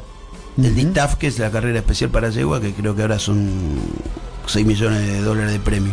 Esos El son- año pasado lo ganó una yegua argentina, Blue Es- Price. son todos animales criados en la Argentina. En la Argentina. Después ganó Paseana una vez y ahora el año pasado ganó Blue Price, una yegua argentina. Ajá. Bien, bien. O sea que digamos que eh, la- la- la- la- los criadores argentinos hacen grandes cosas. Claro, ¿no? que, que, por ejemplo, eh, Ignacio Correas es de la familia, allá en Norteamérica corre como Ignacio Correas IV, de la familia Correas, de, vamos a decir, de la oligarquía o de la élite argentina, aristocracia argentina, y los colores de ellos eran blanco y verde combinados, así que era, se nota que eran de excursionistas, porque el estudio estaba también ahí, así Ah, que mirá cómo se relaciona también con el fútbol. Ah, esa zona o sea, era una zona de estudio, entonces De ahí, estudio. ahí en excursionistas por los alrededores. Las cañitas, claro. Claro. Porque ahora, ahora todos los estudios están adentro del hipódromo. Ajá. Las villas hípicas se hicieron, pero antes estaban en Las Cañitas o en San Isidro, y bueno, en La Plata tenés el barrio, el barrio de Turf. En La Plata, bueno, eh, por suerte hubo un cambio de timón, porque quería el gobierno anterior quería cerrar el hipódromo de La Plata. Mm. También hacer un emprendimiento edilicio. Sí, ¿Sabés sí. La, la gente que quedaba sin trabajo era impresionante. Te hago una última pregunta para cerrar, para cerrar este, el programa, porque ya estamos sobre la hora. Me gustaría que me digas un poquito brevemente, porque nos quedan dos minutos, eh, el futuro del turf en la Argentina. Vos venís, nos estabas contando que había cier- una cierta decadencia con respecto a lo que era la actividad. ¿Qué, qué, qué- qué perspectivas vos ves para los próximos años, para el futuro cercano o el futuro más lejano? Y que cambie la dirigencia por una dirigencia más joven y que, por ejemplo, como vos ves acá este HD, como ves Maroña, podés ver el hipódromo de Colonia, el de Paysandú, de Pueblito, que son acá comparables, no, no te puedo hacer una comparación, qué sé yo. Sí, sí, Con Lobos, ponele, por decir una cosa así. correcto. Y Rosario, que es un hipódromo que figura en el cine, y es un hipódromo grandísimo, porque era una plaza turfística, como es el fútbol rosarino y como es el fútbol platense. Mirá, otra, otra, otra buena comparación. Y Rosario no tiene televisión interna. El totalizador que acá veíamos multicolor, Sí, sí, que decía no se puede jugar más, todo eso, en Rosario se ve con la pantalla negra, con los puntitos amarillos, la primera computadora de la década del 80. Ah, Ajá. Sí, sí, sí, sí, sí. El Pac-Man, eso, bueno, se ve que los números sí suman prácticamente nada Se quedó en la historia, digamos. Y Rosario es una plaza No fuertísima. hay, no hay inversión. Digamos, bueno, entonces, digamos que el futuro de no cambiar la dirigencia y encararlo de una forma eh, más ayornada a los tiempos con respecto a la tecnología y algunas otras cosas, no, no en cuanto al, a lo que son los caballos y lo que son los jockeys y los criadores, por lo que me estás diciendo, este, digamos que eso se viene manteniendo y eso sigue siendo lo mismo. Si en el futuro no, no nos ayornamos a los tiempos, la, la cosa va en a quedar en decadencia. una cosa muy, muy chiquita. Muy, muy limitada. Muy limitada. Si cerraban la plata iba a quedar eh, finalmente Palermo solo, porque Jockey Club no iba a poder resistir. Vea. Bueno, veremos qué nos pasa entonces. Bueno. Por ahora nos están poniendo la cortina de que nos tenemos que ir. Bien. este, querido La próxima muchacho. que lo visite vamos a poner alguna música burrera. Son, Dale. son viejas, modernas. Sí, pero con todo gusto. Podemos poner a Turf. A Turf, a la banda Turf. Me parece muy bien. Así que bueno, muchas gracias. Y Eh, realmente en un ambiente de amigos uno se siente mucho Pero, mejor, ¿no? Eh, espero que haya sido así, que te haya sentido así, con comodidad. Ni, ni tiene ni nervios ni inhibiciones. O sea, yo he escrito Turf, pero hablar eh, en el programa poco. Pero acá me tocó tener un protagonismo que no me creo que no me va a haber, no haberme trabucado y bueno, No, no, por el ambiente. nada. Fue realmente un placer y te agradecemos. respaldo, Con Carlos nos conocemos hace 50 años. Eh, la pucha. Así que, que poquito. te, este, te estamos muy agradecidos porque te Yo ustedes. molestado en venir hasta aquí, compartir este rato. cuenten conmigo. Este micrófono lo tenés disponible para cuando vos quieras. ¿eh? Cuando hoy yo le escribí a mi amigo que estaba allá, pero se ve con todo el trabajo para ver si podíamos salir en directo, eh, pero no me contestó, así que mira, si no este alto que está de espalda acá, Eh, anda por ahí. anda por ahí. es el periodista del Jockey Club. Correcto. Así que bueno, te agradecemos de todo corazón que hayas A estado. ustedes, Sabes que estás disponible este estudio para vos Yo cuando hay este micrófono para lo que necesites. Los he escuchado, lástima por cuestiones laborales no pude llegar antes para escuchar todo el programa completo, pero agarré bastante, como media horita. Bien, bien, bien, bien. Bueno, muchas gracias. importante. Así que bueno, muchachos. Eh, muchas gracias muchachos por Buenas todo. Gracias a Graciela por la operación técnica. Gracias a todos los mariscales que estuvieron conectados a esta emisión, primera emisión del año de los delirios del mariscal a través de la colectiva FM 102.5. A quienes quieran volver a escuchar este programa, la repetición sale mañana al aire de la colectiva a partir de las 15 horas. Y Nos encontraremos en vivo a partir del lunes a las 19 horas, como lo venimos haciendo habitualmente en esta casa que nos abrió las puertas. Abrazo de gol para todos, los queremos mucho. Chau. Chau.